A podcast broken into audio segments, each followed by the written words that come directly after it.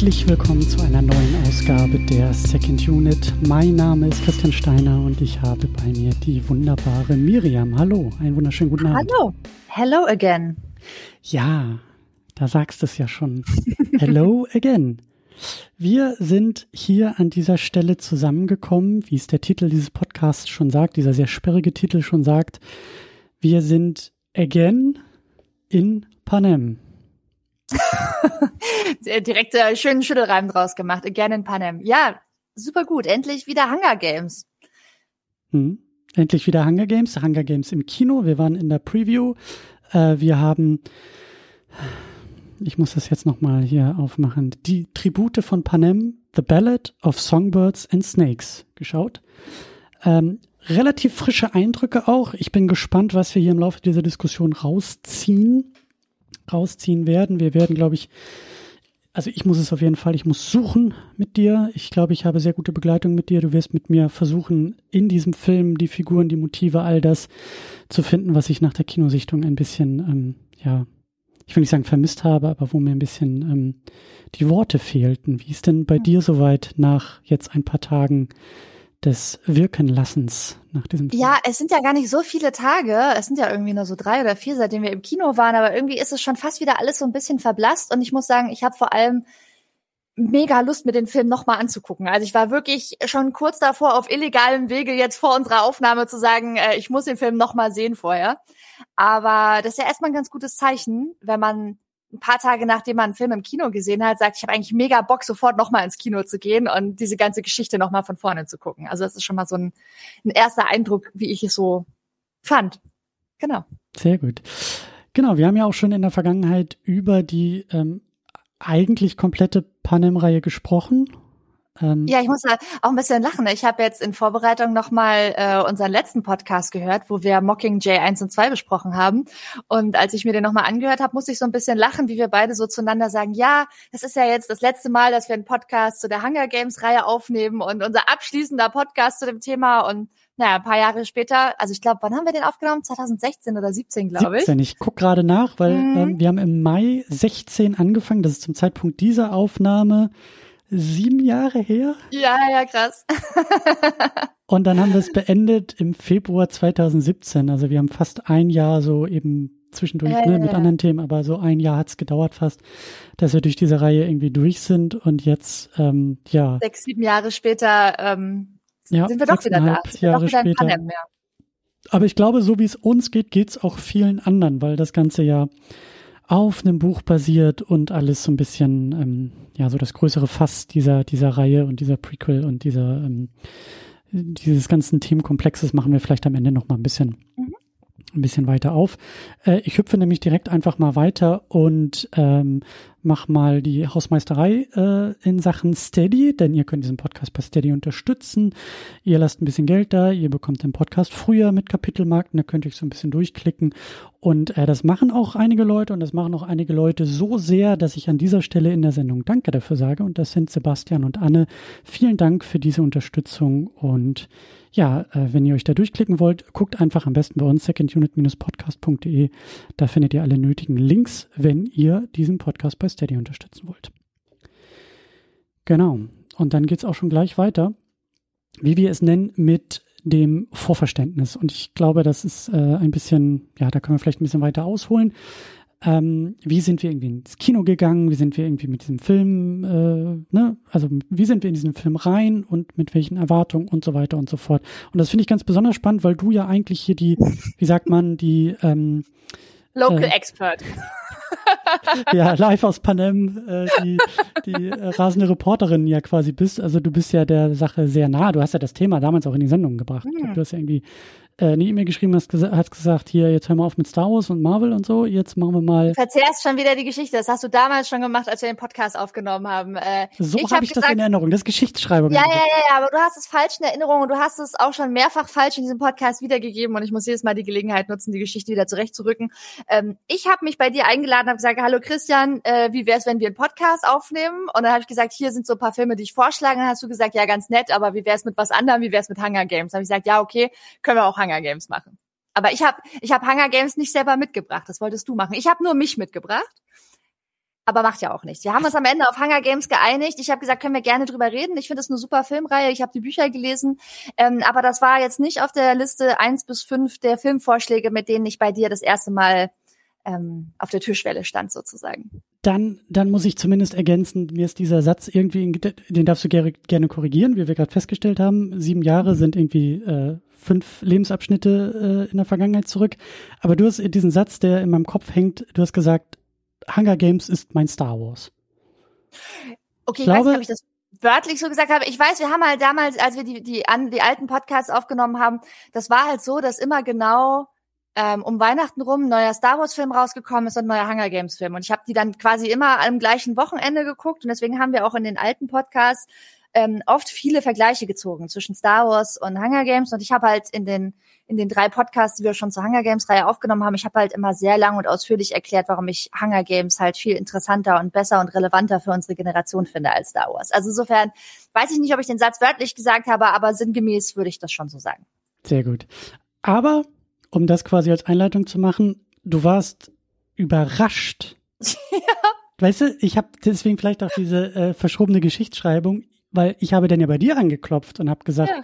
hier, lass mal das Prequel äh, besprechen, das läuft ja irgendwie jetzt bald im Kino. Und du hast gesagt, wie, was, wo, wer, wann. Ich bin aus hä? allen Wolken gefallen. Ich war so, hä, was laberst du, was für ein, was für ein Prequel von Hunger Games? Ich war so, äh, ja klar, Christian. Und so auf dem anderen Bildschirm erstmal schnell googeln, ähm, Hunger Games Prequel Trailer.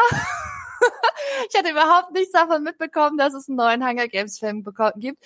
Ich wusste auch nicht, dass der neue Film auf einem Buch erscheint und dass das Buch wiederum ja schon 2020 rausgekommen ist. Also ich glaube, das ist so ein bisschen diese, vielleicht ist das so ein bisschen auch dieser Pandemie-Effekt gewesen, dass ich einfach in der Pandemie so ein bisschen in so einem Loch verschwunden bin und auch ich meine, seit 2020, seitdem die Pandemie begonnen hat, war ich jetzt nur viermal im Kino. Und das vierte Mal war jetzt mit dir vor ein paar Tagen in diesem Film.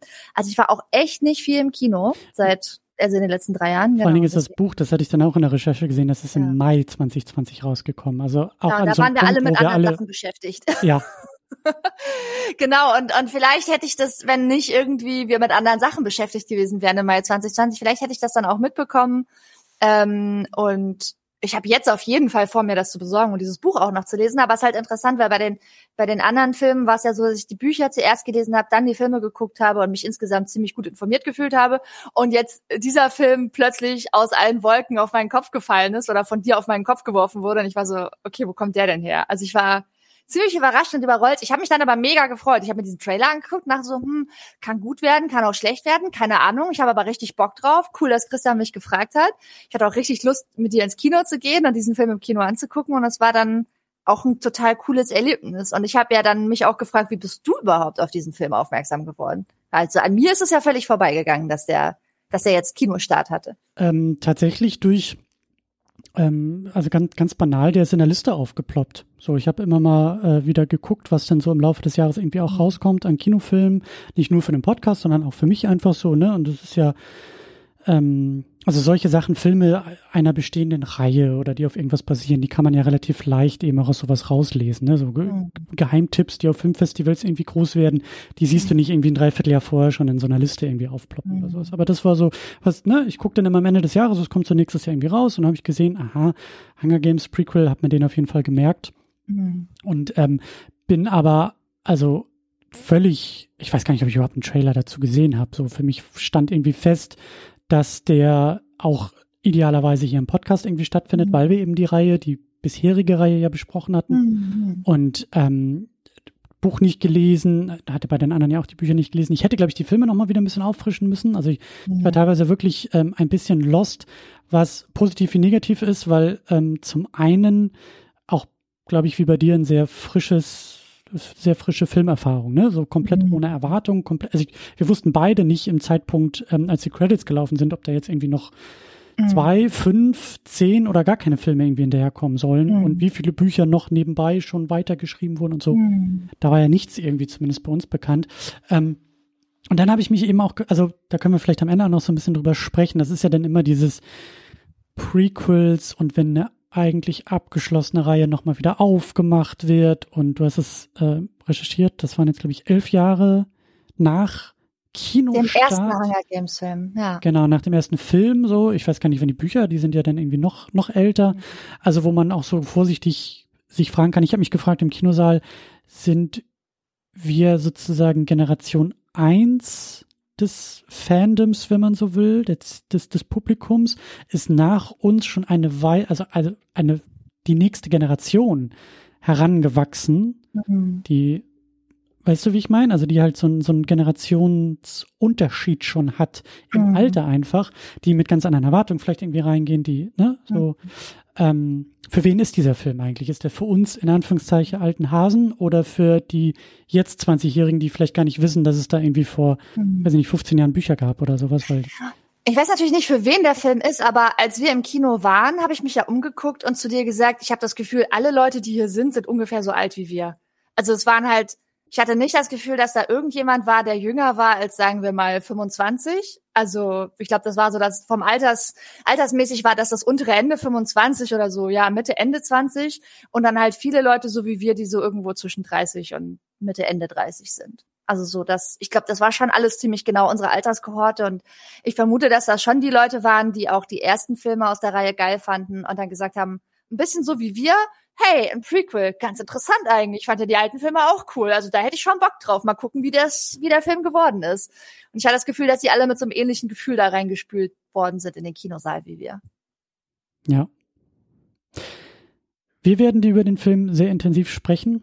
Wir werden ihn spoilern. Wir, die Idee von diesem Podcast ist, dass ihr den Film schon gesehen habt mhm. und danach mit uns durch diesen Film durch wollt. Oder ihr kein Problem mit Spoilern habt und vielleicht auch gar nicht äh, den Film gesehen habt oder das Interesse irgendwie anders gelagert ist, aber äh, Spoilerwarnung an dieser Stelle.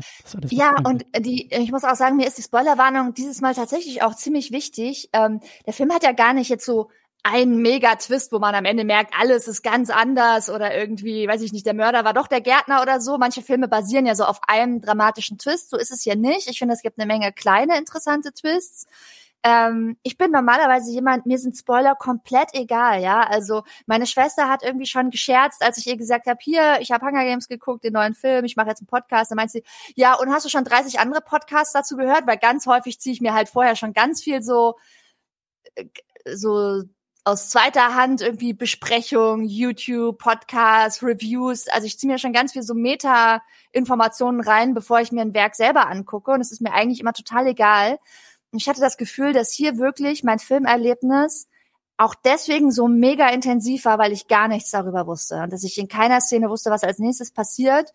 Und ich fand das so intensiv und interessant und aufregend und spannend, dass ich euch allen wirklich auch nur empfehlen kann, wenn ihr irgendwie interessiert seid und Lust habt, dann guckt euch echt erst den Film an und wenn ihr dann mit so Ideen und Gedanken aus dem Film rauskommt, ähm, dann hört euch an, was wir so dazu denken und könnt mit uns zusammen noch mal ein bisschen im Rückblick über den Film nachdenken ich finde, hier lohnt es sich wirklich, erstmal so ganz nackig und unbedarft in den Film reinzugehen, weil dann einfach das Filmerlebnis nochmal besonders cool ist. Perfekte Überleitung. Dann kannst du nämlich mal den Film, den Plot, den Inhalt äh, erinnern, so intensiv und so äh, detailliert, wie du willst. Genau, also wir sind ja wieder in der Welt von Panem, die wir auch schon aus den ersten vier Hunger Games Filmen kennen. Wir sind aber 64 Jahre vor der Geschichte von Katniss und Peter und Gail. Und ähm, also wir, die, die Zeit, in der das spielt, da finden gerade erst die zehnten Hunger Games statt. Das heißt, die Hunger Games sind ja eine Art, um an eine, eine Rebellion, einen Aufstand, an einen Krieg zu erinnern, wo die verschiedenen, die 13 Distrikte, die in dieser Welt von Panem, die es gibt, gegen die Hauptstadt einen Aufstand gemacht haben. Der wurde von der Hauptstadt, vom, vom Capital niedergeschlagen irgendwann war dieser Krieg vorbei und im Nachgang wurden diese Hunger Games eingerichtet, um die Distrikte jedes Jahr daran zu erinnern und immer wieder aufs Neue äh, zu demütigen und zu entmutigen und niederzuwerfen und ihnen halt immer zwei Jugendliche zu entreißen und auszuwählen, die dann in der Arena in den Hunger Games äh, bis auf den Tod gegeneinander kämpfen müssen, ähm, bis halt am Ende, also 24 Jugendliche jedes Jahr, bis nur noch eine, ein, ein Jugendlicher übrig bleibt von denen. Und genau, in dem Jahr, wo Katniss und Peter und das erste Mal dabei sind, in dem ersten Film, da sind es, glaube ich, die 74. Genau, ja, es kommt hin, die 74. Und hier sind wir eben 64 Jahre vorher und es sind erst die 10. Hunger Games. Und die Hauptfigur Coriolanus Snow ähm, ist die Figur, die wir aus den späteren Filmen kennen, ist nämlich später Präsident Snow, den man als den bösen Antagonisten kennt, der gerne seine Gegner vergiftet und immer seine Rosen in seinem Rosengarten beschneidet und im Prinzip der Hauptgegenspieler von Katniss Everdeen ist. Und in diesem Film ist er aber gerade erst 18 Jahre alt und äh, geht äh, auf so eine Schule, auf so eine Akademie und ist äh, entstammt einer alten, ehrwürdigen Familie, die aber sehr verarmt ist. Also die hatten irgendwie eine Waffenfabrik in District 13, die aber im Zuge dieses Krieges vernichtet wurde, ist eben auch sehr ärmlich und hungernd aufgewachsen. Er lebt zusammen mit seiner Cousine äh, Tigris bei seiner Großmutter und geht auf diese Schule, wo im Wesentlichen die High Society vom, vom Capital geht und er geht da auch hin, aber er passt nicht so richtig rein, weil er halt aus so einer verarmten, altehrwürdigen Familie ist. Verarmter Adel, könnte man so ein bisschen sagen. Und es finden halt wieder die Hunger Games statt und äh, eigentlich dachte er, dass er jetzt gute, gute Chancen hat, so ein Stipendium zu bekommen, was er eben braucht, weil er kein Geld hat. Und das Stipendium braucht er, um auf die Uni zu gehen. Er hat eigentlich die besten Noten, aber genau in dem Jahr kommt alles anders. Ähm, und zwar wird das erste Mal eingeführt, dass die Tribute, die aus den Distrikten ausgewählt werden, die Jugendlichen, dass die Mentoren bekommen. Also wir, wir lernen in dem Film so ein bisschen, dass die Hunger Games nicht immer so funktioniert haben, wie wir sie im ersten Hunger Games Film kennenlernen, sondern dass sich einige Elemente davon erst über die Jahre entwickelt haben. Und in dem Jahr wird halt, wo wir jetzt in den Film eingeworfen sind, wird halt das erste Mal werden Mentoren äh, ausgesucht zu den Tributen und Coriolanus Snow wird Mentor ähm, einer jungen Frau einer Jugendlichen aus District 12, wo ja auch Katniss herkommt. Und die sozusagen die Person von dieser Akademie, die es äh, am besten schafft, aus dem, dem Tribute, der ihnen zugeordnet wurde, eine coole Show zu machen, äh, bekommt dann am Ende dieses Stipendium. Und er hat eben eine hohe Motivation, dieses Stipendium zu kriegen. Und erst denkt er, sie kann das gar nicht schaffen, aber dann merkt er, sie ist eigentlich ziemlich charismatisch und sie kann gut singen. Und er hat irgendwie ein ganz gutes Gespür dafür, was die Leute interessant finden und hat so ein paar Vorschläge auch, wie man die Games noch interessanter machen könnte. Naja, und dann finden eben diese Games statt und er versucht dafür zu sorgen, dass die, die seine, seine Mentee sozusagen, die Tribute, die ihm zugeordnet ist, äh, daher durchzubringen. Es passieren jede Menge super aufregende und dramatische Dinge. Am Ende überlebt sie tatsächlich auch. Und dann könnte man sagen, ist ein bisschen der erste Teil des Films vorbei. Sie hat es also geschafft, die Hunger Games zu überleben, aber es kommt raus, dass er eben bisschen nachgeholfen hat, dass sie gewonnen hat. Und deswegen bekommt er nicht das Stipendium, sondern wird quasi strafversetzt und muss jetzt als Soldat, als Peacekeeper äh, in District 12 äh, arbeiten, wird quasi in die Strafkolonie versetzt als Soldat. Da trifft er dann Lucy Gray wieder. Da passieren wieder jede Menge dramatische Sachen. Und sie versuchen im Prinzip in ziemlich schwierigen Umständen eine eine Beziehung vielleicht aufzubauen oder zu führen. Also schon in dem ersten Teil, wo er versucht, sie da lebend durch die Hunger Games durchzubringen, merkt man, sie entwickeln so ein bisschen Gefühle füreinander. Und ja, dann passieren wieder jede Menge dramatische Sachen. Und ganz am Ende des Films ist im Prinzip die Heldenreise der Hauptfigur von Coriolanus Snow abgeschlossen und wir können vielleicht so ein bisschen besser verstehen, wie er die Figur geworden ist, die 64 Jahre später President Snow ist und der dann dagegen Spieler von Katniss Everdeen ist. Ja, klassische, wenn man mal so will, äh, ne, Prequel-Vorgeschichte. Wir sehen, ähm, wie es zum Fall, zum moralischen Fall, Fragezeichen, von äh, Snow kommt. Ne, wie aus dem jungen, unbedarften, ist vielleicht auch falsch, aber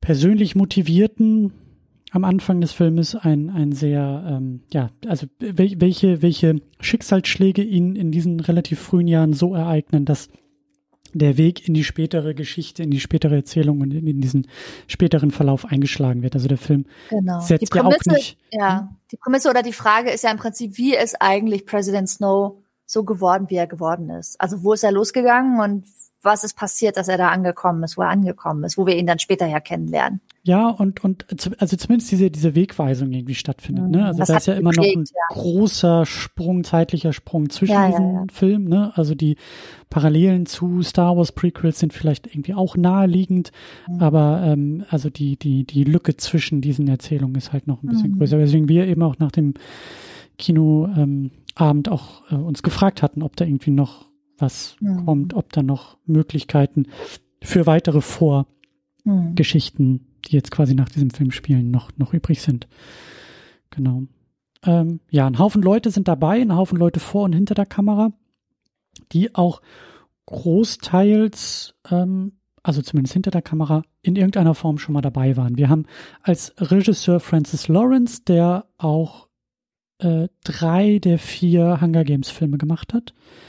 Ähm, genau, also Catching Fire und Mockingjay 1 und 2, ja. Genau, also die, die letzten äh, Filme gemacht hat. Wir haben Michael Leslie, der das Drehbuch geschrieben hat. Ähm, da hast du rausgefunden, dass er, er aus dem Theater kommt und hm. ähm, ich sag mal, Shakespeare in seiner Feder äh, hat und hatte. Ja, ja. Ich habe gesehen, dass er verschiedene Sachen mit mit Shakespeare Theaterstücken und Shakespeare Themen und so gemacht hat und Shakespeare Motiven und das hat mich dann nicht gewundert. Dann dachte ich so, ah, dann habe ich jetzt äh, einen Verdacht, wo diese ganzen Shakespeare Motive in diesem Film herkommen. Also ich vermute mal, dass das an ihm gelegen hat. Dann äh, hat Michael Arndt auch am Drehbuch mitgeschrieben, der auch schon bei Catching Fire geschrieben hat und Star Wars, ne, wenn wir schon diese Vergleiche machen, The Force Awakens mitgeschrieben hat und das Drehbuch basiert auf äh, dem Roman von Suzanne Collins, die ja eben die Hunger Games alle geschrieben hat.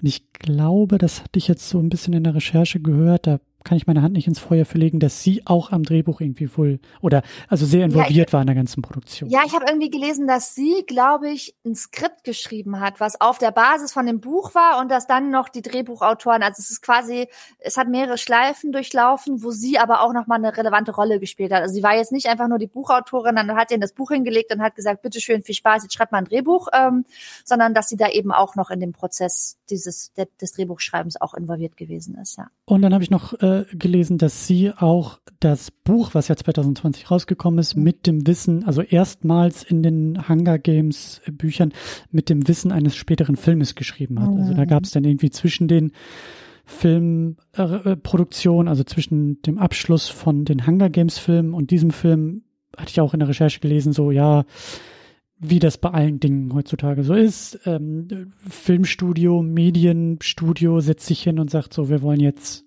mehr, wir wollen die Welt vergrößern, wir wollen, wie man so äh, schön sagt auf Neudeutsch, ähm, ein Franchise aufbauen. Und mhm. mit diesem Wissen oder mit diesem Hintergrund hat sie dann eben auch gesagt, gut, ich schreibe ein Prequel und natürlich soll das auch verfilmt werden. Also mhm. ähm, anders als bei den Hunger Games, die, glaube ich, erst irgendwie geschrieben waren und dann in die Filmproduktion mhm. gingen. Genau. genau. Ich hatte das auch gelesen, dass zu dem Zeitpunkt, wo sie das Buch geschrieben hat, schon klar war, dass wenn es fertig ist, dass die Filmrechte auch schon verteilt sind und dass es auf jeden Fall ja. verfilmt werden soll. Ja. ja. Also was ja auch den den äh, schnellen äh, die schnelle Veröffentlichung, ne, Buch 2020 mhm. sozusagen äh, und dann Beginn ging die Produktion im Prinzip direkt los. Genau, ja. und eben im Rahmen der Pandemie wahrscheinlich dann irgendwie noch mal ein bisschen äh, langsamer war als eigentlich gedacht, aber das wäre wahrscheinlich relativ schnell, also noch schneller gewesen. Wir sind jetzt drei Jahre später im Kino gewesen. Ne? Und vielleicht noch ein letzter Punkt zu diesem, zu dieser Drehbuchvorgeschichte. Ich hatte auch noch gelesen, dass es Überlegungen gab, den Film in zwei Teile aufzuteilen, so wie das bei Mockingjay auch war. Dann habe ich mich köstlich amüsiert, als ich gelesen habe. Ja, Studio und Executives haben darüber nachgedacht zu machen. Aber dann ist ihnen eingefallen, dass das bei Mockingjay 1 und 2 auf ziemlich schlechte Resonanz beim, beim Publikum gestoßen ist, dass eigentlich alle ziemlich scheiße fanden. Also wir ja auch. Wir haben das ja auch sehr kritisch im Podcast besprochen hier bei dir und haben gesagt, es ergibt eigentlich keinen Sinn. Sie haben aus einer Geschichte, die einen perfekten Bogen Bogen macht, haben sie versucht, zwei Bögen zu machen und wäre besser gewesen, sie hätten es nicht gemacht und dann haben sie zum Glück auch von dieser Idee Abstand genommen und ich finde, dass der Film, so wie er ist, also ich meine, man kann sich streiten, ob er vollgestopft oder überladen ist oder ob er am Ende zu schnell ist. Da reden wir ja später noch drüber. Aber ich finde, dass es ein guter Bogen ist. Und ich muss sagen, wenn sie den in zwei Teile aufgeteilt hätten, ja. hätte ich mich auch schön bedankt. Dann hätte ich ja auch ganz schön geschimpft wieder. Ja. Dann haben wir äh, einen Haufen Leute im Cast. Wir haben Rachel Zegler als Lucy Greybird. Wir haben Und Tom übrigens, ganz, hm? ganz kurz zu ihr. Ich hatte gelesen, dass sie eigentlich die Rolle erst gar nicht haben wollte. Sie hatte irgendwie gerade die Dreharbeiten zu Snow White abgeschlossen, wo sie irgendwie ein halbes Jahr dran rumgedreht hat. Hm. Was ich auch interessant finde, weil wenn ich das richtig sehe, kommt Snow White jetzt erst nach diesem Film raus. Also Deutlich. da waren die. Ich glaube irgendwie in, also 2025 oder so kommt er, glaube ich. Ja, da waren die Dreharbeiten sozusagen vorher abgeschlossen, aber kommt später raus und sie hatte eigentlich keine Lust, direkt schon wieder für ein halbes Jahr äh, von ihrer Familie getrennt zu sein, aber weil sie mit dem Schauspieler ähm, Francis Plinth, nämlich Josh Andres Rivera, befreundet ist, hat sie dann gesagt, na gut, sie macht's doch. Also. Und die beiden haben auch vorher in West Side Story äh, gespielt. Das war, glaube ich, so ihr ähm, ähm, Filmdebüt. Den habe ich auch noch, also das Spielberg Remake von West Side ja, Story, ja, das ja, irgendwie vor zwei Jahren oder so rauskam. Mhm. Muss ich auch nochmal nachholen, aber genau das, da ist auch die Verbindung. Wir haben Tom Blythe, Bliss? Ich Bliss, weiß es auch nicht. äh, als, als Snow. Wir haben Hunter Schäfer als, als Tigris, die Wo ich übrigens Cousine. die ganze Zeit nicht wusste, wer sie ist. Ich habe die ganze Zeit im Film, ich dachte, ich habe immer ihr Gesicht gesehen oder ich weiß gar nicht, welches Pronomen auf Deutsch richtig zu verwenden ist. Weißt du das zufällig? Äh, nee. Weibliches Pronomen, they, I don't know. Also äh, wir nehmen mal auf Verdacht weibliches Pronomen, aber jedenfalls, ähm, ich habe ihr Gesicht gesehen und dachte die ganze Zeit so, was kennst du doch und wer ist sie denn nochmal und hm, hm, hm. und ich bin nicht auf den Trichter gekommen und erst hinterher habe ich nachgeguckt, weil ich so habe ich mir so mit der Hand vor die Stirn gepasst und war so, ja klar, Hunter Schäfer, stimmt ja. Sie hat ja schon ein sehr besonderes Gesicht, finde ich. Hast du Also- sie denn irgendwie wiedererkannt? Also war da irgendwas? Ähm, Ich habe sie noch nie in irgendwas gesehen. Also ich habe ja zum Beispiel nicht die Serie Eu- Euphoria gesehen, wo sie Mhm. mitgespielt hat, aber sie ist mir so als Person bekannt oder also ich habe halt oft Fotos gesehen auf Social Media oder so und deswegen also okay. meine Gesichtserkennung hat Klingeling gemacht, ähm, aber mir ist der Name dazu nicht eingefallen. Aber ich hatte jetzt glaube ich noch keine anderen Filme oder Serien mit ihr. Ich habe jetzt, ich habe neulich aus einem ganz anderen Bogen bin ich bin ich über sie gestolpert, nämlich die äh, Produktion von dem Legend of Zelda Mm. Film, der jetzt angekündigt wurde und da kam ihr Name irgendwie auf und äh, beziehungsweise hat sie, glaube ich, auch gesagt so ja, ja, ja, würde ich machen, so. Cool. Also Hauptrolle als als Link. Ähm, genau. Dann haben wir noch ein paar äh, ja, ich will nicht sagen bekanntere Namen, aber so ein bisschen alteingesessenere Namen. Wir haben Viola Davis als äh, Dr. Gall, die Spielleiterin oder die, die Game Game Makerin. genau, die genau Gamemakerin.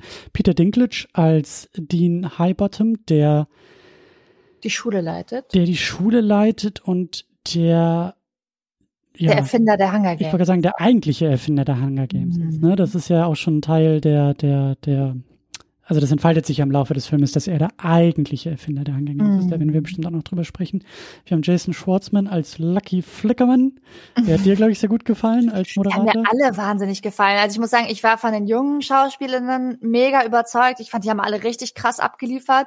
Aber dass die zwischendurch mit diesen wahnsinnig guten älteren Schauspielenden zusammengewirkt haben auf der Leinwand, das war auch eine coole Mischung. Also Viola Davis war so krass und Peter Dinklage und Jason Schwartzman. Ich finde, die haben alle mega abgeliefert und diese Rollen richtig krass mit Leben ausgefüllt. Fand ich Dann- total cool. Dann haben wir noch zu guter Letzt äh, Fiona Flanagan als Grandma, die Mhm. äh, Großmutter von eben Snow und Tigris. Ähm, ja, und dieser, dieser, also vielleicht können wir noch so ein paar ähm, äh, Worte zum gesamten Cast noch loswerden und dann äh, tauchen wir, Mhm. glaube ich, nochmal tiefer in die Figuren ein. Ich war, ich war auch sehr begeistert ähm, von den, den, den äh, älteren Semestern. Also gerade Viola Davis und Peter Dinklage waren Mhm.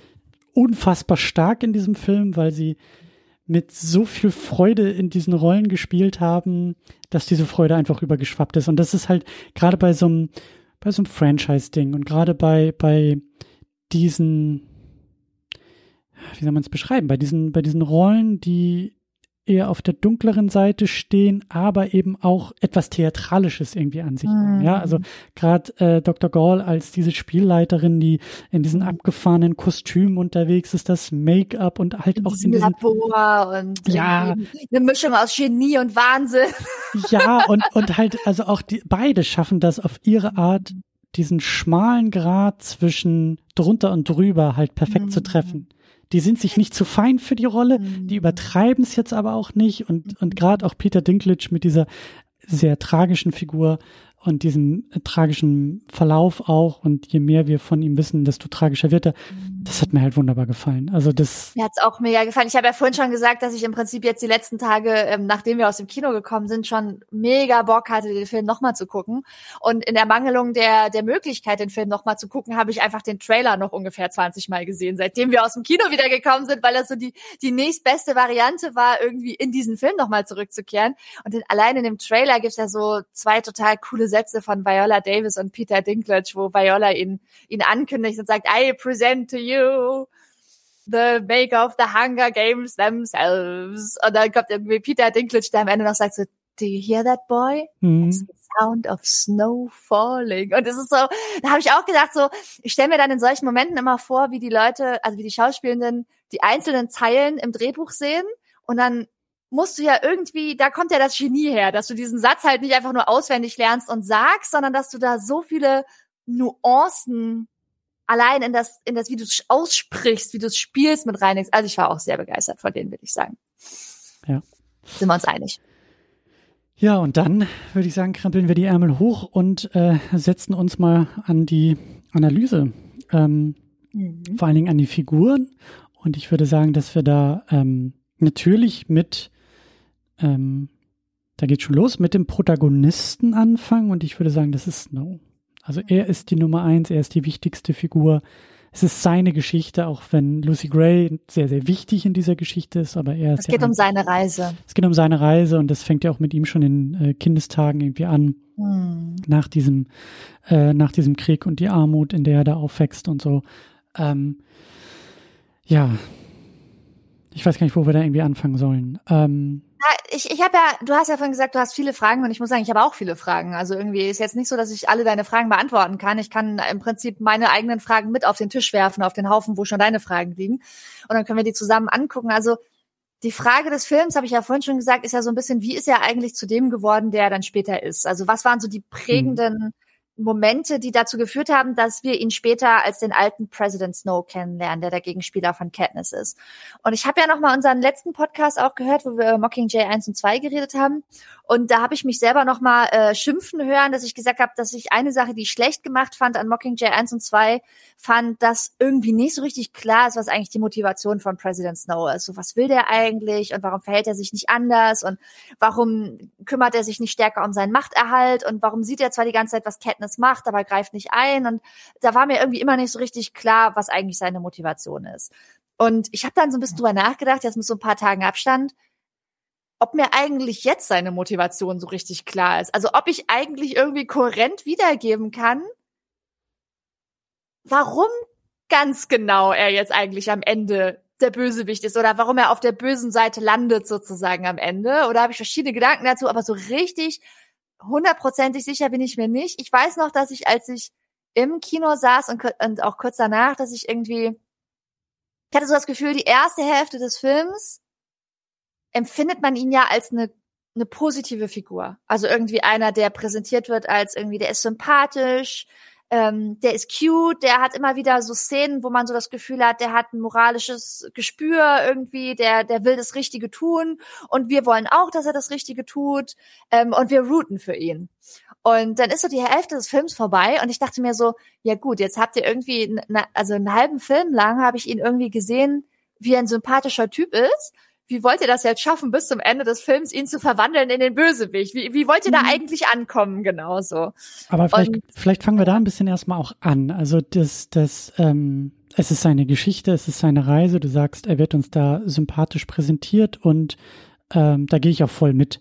Also ähm, ich habe da, ich habe da auch mitgefiebert und das geht natürlich gleich die erste Szene als Kind in dieser, in dieser, in dieser äh, grausamen Welt nach dem Ende des Krieges in diesen, in diesen Armutsverhältnissen, da schwingt auch gleich schon mal so eine gewisse Portion Mitleid natürlich irgendwie mit. Also er, er, ist, er ist ja der Underdog. Er, er fängt ja, ne, also das so, so die klassischen, ja, ähm, Attribute, die man ja auch irgendwie so einem Protagonisten irgendwie auch gönnt, ja, so die ja, uns helfen, da reinzukommen.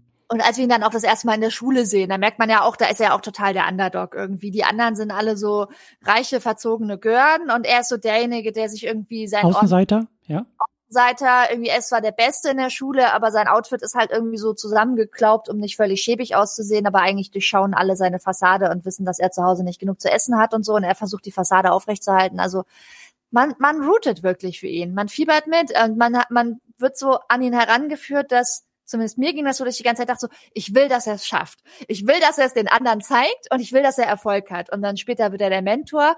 Und dann habe ich auch die ganze Zeit gesagt, ich will auch, dass er Erfolg hat, Lucy Gray da durchzuführen. Und ich will, hm. Beziehung klappt. Und ich wollte einfach, ich wollte, dass er Erfolg hat und dass alles gut ausgeht für ihn. Ja, und dann, da, da, da geht's ja dann auch weiter. So dieses, dieses, ähm, wir gönnen ihm den Erfolg, weil er ja auch fähig ist, ja, er, er kann sich er da so durch, smart, er ist ja. super smart, er kann sich da so durch, durch, durchwuseln, also wie, genauso wie die, wie die, wie die Tribute und, und, und wie die, ähm, Menschen in den Distrikten ist er ja auch in so eine Welt reingeworfen, äh, die er nicht irgendwie verursacht hat die er nicht irgendwie, also in der er sich irgendwie zurecht bewegen muss. Ja, der also zu kommen, ja. Vielleicht kann man ja jetzt auch schon sehr platt und sehr groß sagen, so seine Hunger Games fangen ja, also sind halt außerhalb der Arena. Ne? Er muss sich in dieser Welt der der der Hauptstadt äh, auf seine Art und Weise bewähren und bewahren und halt wow. sein Spiel spielen, das ihm ja auch von außen so aufgedrückt wird. Ne? Er, er muss ja sich ja auch durchsetzen. Es wird ja dann auch immer wieder angedeutet, dass er irgendwie, dass ihm extra Steine in den Weg gelegt werden, dass er dieses Stipendium nicht bekommt, obwohl er eindeutig der Beste ist. Aber äh, es wird immer wieder angedeutet, dass Dean Highbottom, also der Schulleiter sozusagen, dass der ihn aus irgendeinem Grund gefressen hat und nicht leiden kann und dass der sich immer irgendwas ausdenken wird, damit er dieses Stipendium nicht kriegt und das genau. Thema Familie ist wichtig. Sein Name, sein Vater, seine Vorfahren. Erbe, das Vermächtnis. Ja, die, die, die, ne, der, der einst glorreiche Familienname, der gefallen ist, aber diese, äh, wie sagst du, diese Fassade versucht aufrechtzuerhalten, so, das schwingt da ja auch noch mit. Ja, was ich auch ganz, ganz spannend irgendwie fand, ist, ähm, ja, können wir mal gucken, ob der Film da irgendwie viel draus macht, im Sinne von, ähm, das ist jetzt Teil seines Weges, sich auch von diesem Namen irgendwie zu lösen Dem oder von diesem Vorfahren. Ja.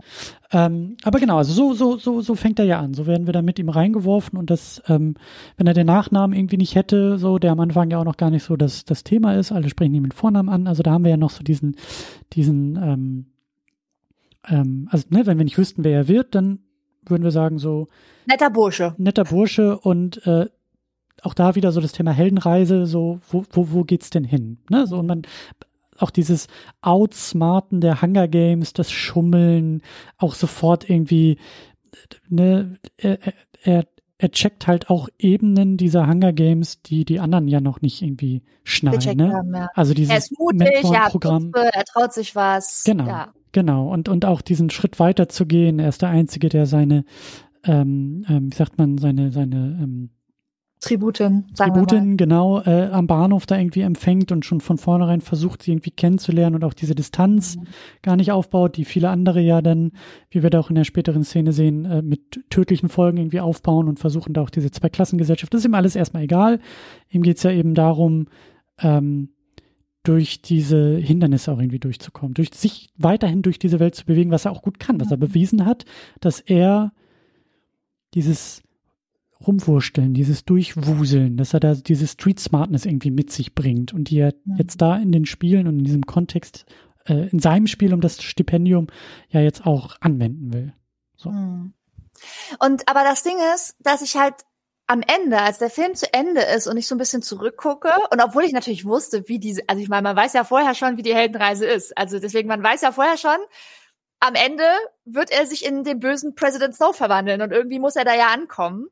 Ähm, und trotzdem habe ich mich so ein bisschen von ihm enttäuscht und verarscht gefühlt und gedacht, so, warum hast du uns so hängen lassen? Ich habe so an dich geglaubt. Also insofern funktioniert der Film für mich an der Stelle emotional schon, weil ich, wie gesagt, in der ersten Hälfte routen wir für ihn, wir wollen, dass er es schafft, wir denken, guter Bursche, wir gönnen ihm den Erfolg. Und am Ende denke ich so, Mensch, Junge, wie bist du so geworden?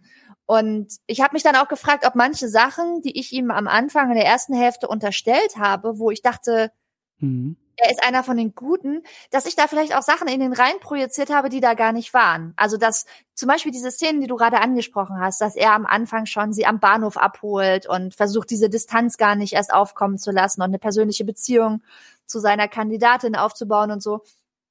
Ich habe natürlich ihm die ganze Zeit irgendwie da so hohe ähm, moralische Motive unterstellt und immer gedacht, dass er so jemand ist, der ja versucht im Schweinesystem sich durchzuwursteln, aber der dessen moralischer Kompass eigentlich gut funktioniert. Also der halt irgendwie versucht in einem Schweinesystem immer das Richtige zu tun, das moralisch Richtige zu tun im Rahmen seiner Möglichkeiten.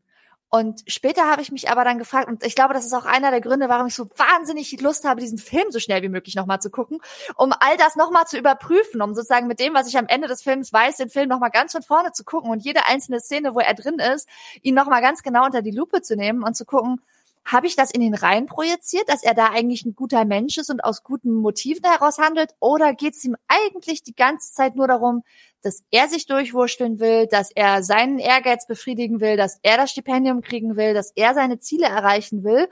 Und zufällig passt das halt gut auf den Weg, um diese Ziele zu erreichen, sich wie ein anständiger Typ zu benehmen. Aber das heißt nicht, dass er so den total ganz klaren inneren moralischen Kompass hat, den ich ihm unterstelle. Und also ja. Hm. Aber da, ähm, ja, Gute Frage. Ich glaube, dass bei ihm, also ich glaube, das sind so also zwei Gedanken, die mir da kommen. Zum einen würde ich gerne antworten und sagen, ja, er hat ja das Potenzial zum Guten. Das ist ja, glaube ich, auch so ein bisschen eine der Kernfragen in diesem, in diesem Film. Hm. Das sagt Lucy Gray ja, glaube ich, irgendwie so zu ihm. Sie ist ja ein bisschen Jedem so steckt dieser, Gutes und Schlechtes. Ja, ja, ja und äh, das also There's good and evil in everyone, sagt sie.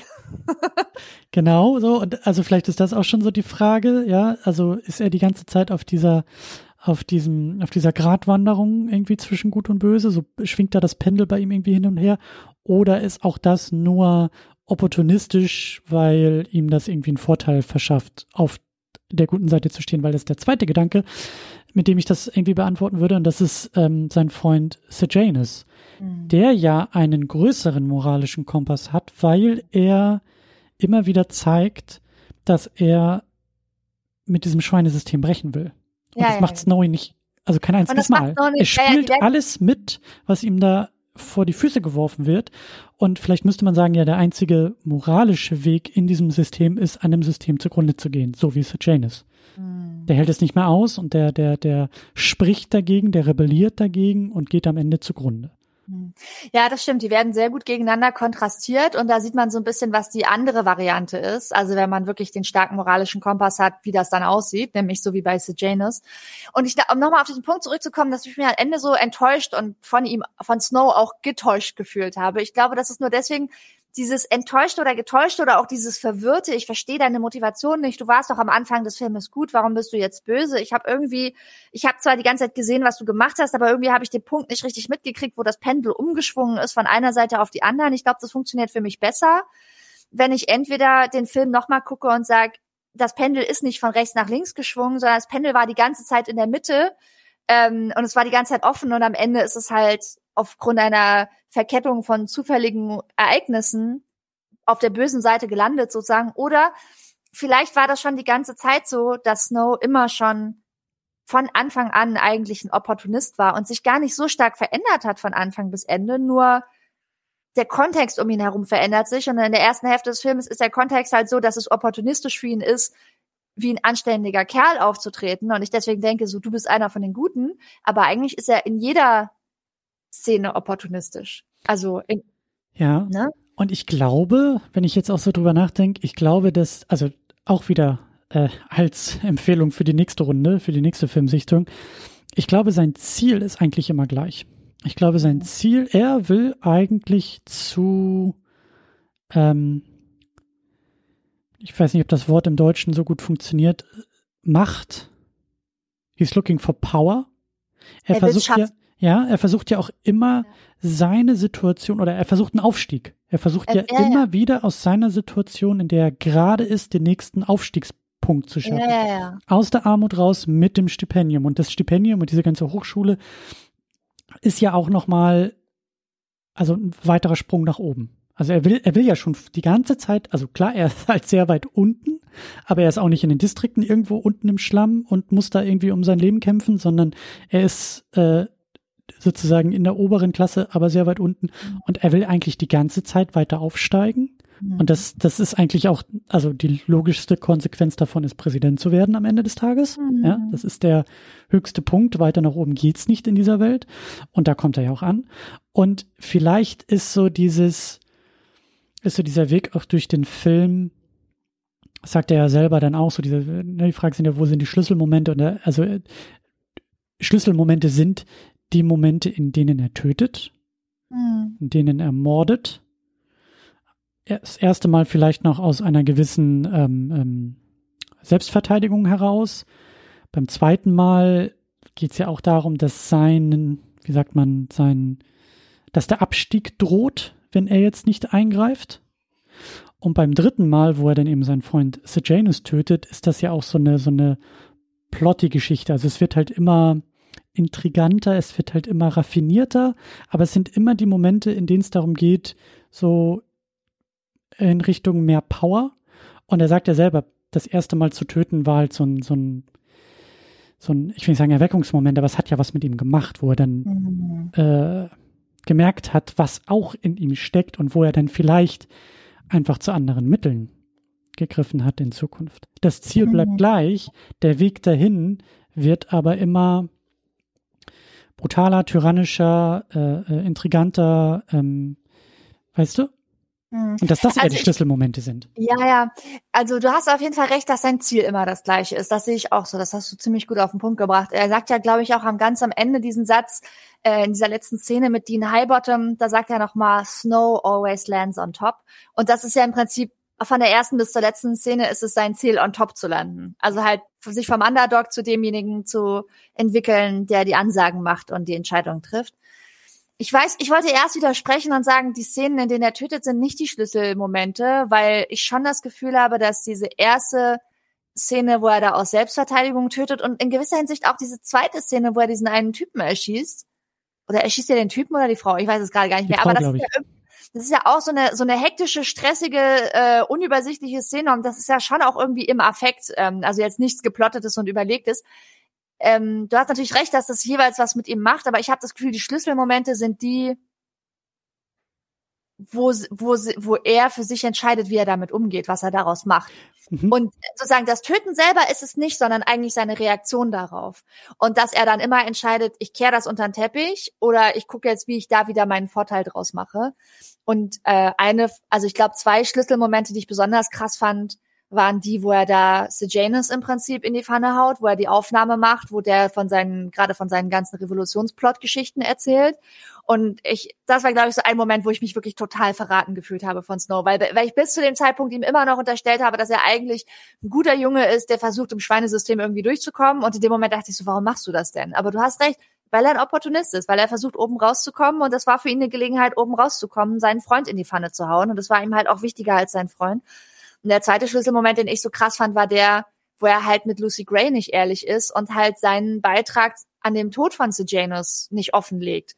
Also, dass er das nicht ehrlich zu ihr sagt, dass er das, dass er nicht aufrichtig ist und dass er seinen Anteil versucht unter den Teppich zu kehren und immer der Umgang mit dem, was er getan hat, ob er sich, ob er da die Verantwortung übernimmt oder nicht, ob er sich dem stellt. Ich finde, das sind die Schlüsselmomente, die dann auch charakterformend für ihn sind. Ja, und ich glaube, dass Moral in diesen Momenten einfach nie ein Faktor irgendwie für ihn ist. Ja. Also ja, genau. moralische Figuren würden ganz anders mit diesen Momenten auch umgehen, ganz anders in diesen Momenten auch irgendwie handeln. Mhm. Oder wenn sie so handeln, halt anders rausgehen aus diesen Momenten. Und klar, es ist eine Welt, in der Mord und Tod Teil der alljährlichen Unterhaltung ist, äh, ne? also ist Teil des Schweinesystems, wie du es so schön nennst. Mhm. Aber er hat ja also das, das ist irgendwie auch das Ding. Er hat ja, ich glaube, er fühlt sich ein bisschen zu wohl in diesem, in diesem Schweinesystem. Ich finde das auch, also da ja. müssen wir auch nochmal drüber sprechen, so dieses ganze Ding nachher mit Lucy Gray. Wir müssen, glaube ich, über sie erstmal mhm. sprechen, bis wir da hinkommen. Aber das, was da so am Ende auch passiert, also er ist ja bereit, ein viertes Mal zu töten, mhm. ähm, rein aus Kalkül dann. Also das mhm. ist ja, also Moral spielt ja gar keine Rolle und Liebe schon gar nicht mehr, sondern das ist halt wirklich so ein, ähm, also so ein, so ein, so ein, das alle, alle die mir was an den Karren, ja. ja. alle, die mir an den Karren können, müssen aus dem Weg geräumt werden. Genau, ja, ja. genau, so und und ähm, ist auch ein guter Punkt, was du gerade gesagt hast, dass er sich in dem Schweinesystem wohlfühlt. Kurz bevor du das gesagt hast, habe ich nämlich gedacht, ähm, dass eine Sache, die jetzt, wo wir drüber reden, mir auch noch auffällt, ich finde ihn schon, ich nehme ihn als sehr entitled wahr. Also er kommt ein bisschen rüber wie einer, mhm. der das Gefühl hat, dass ihm das eigentlich alles zusteht, dass er on top ist, weil er hat die besten Noten und deswegen steht ihm auch dieses Stipendium zu.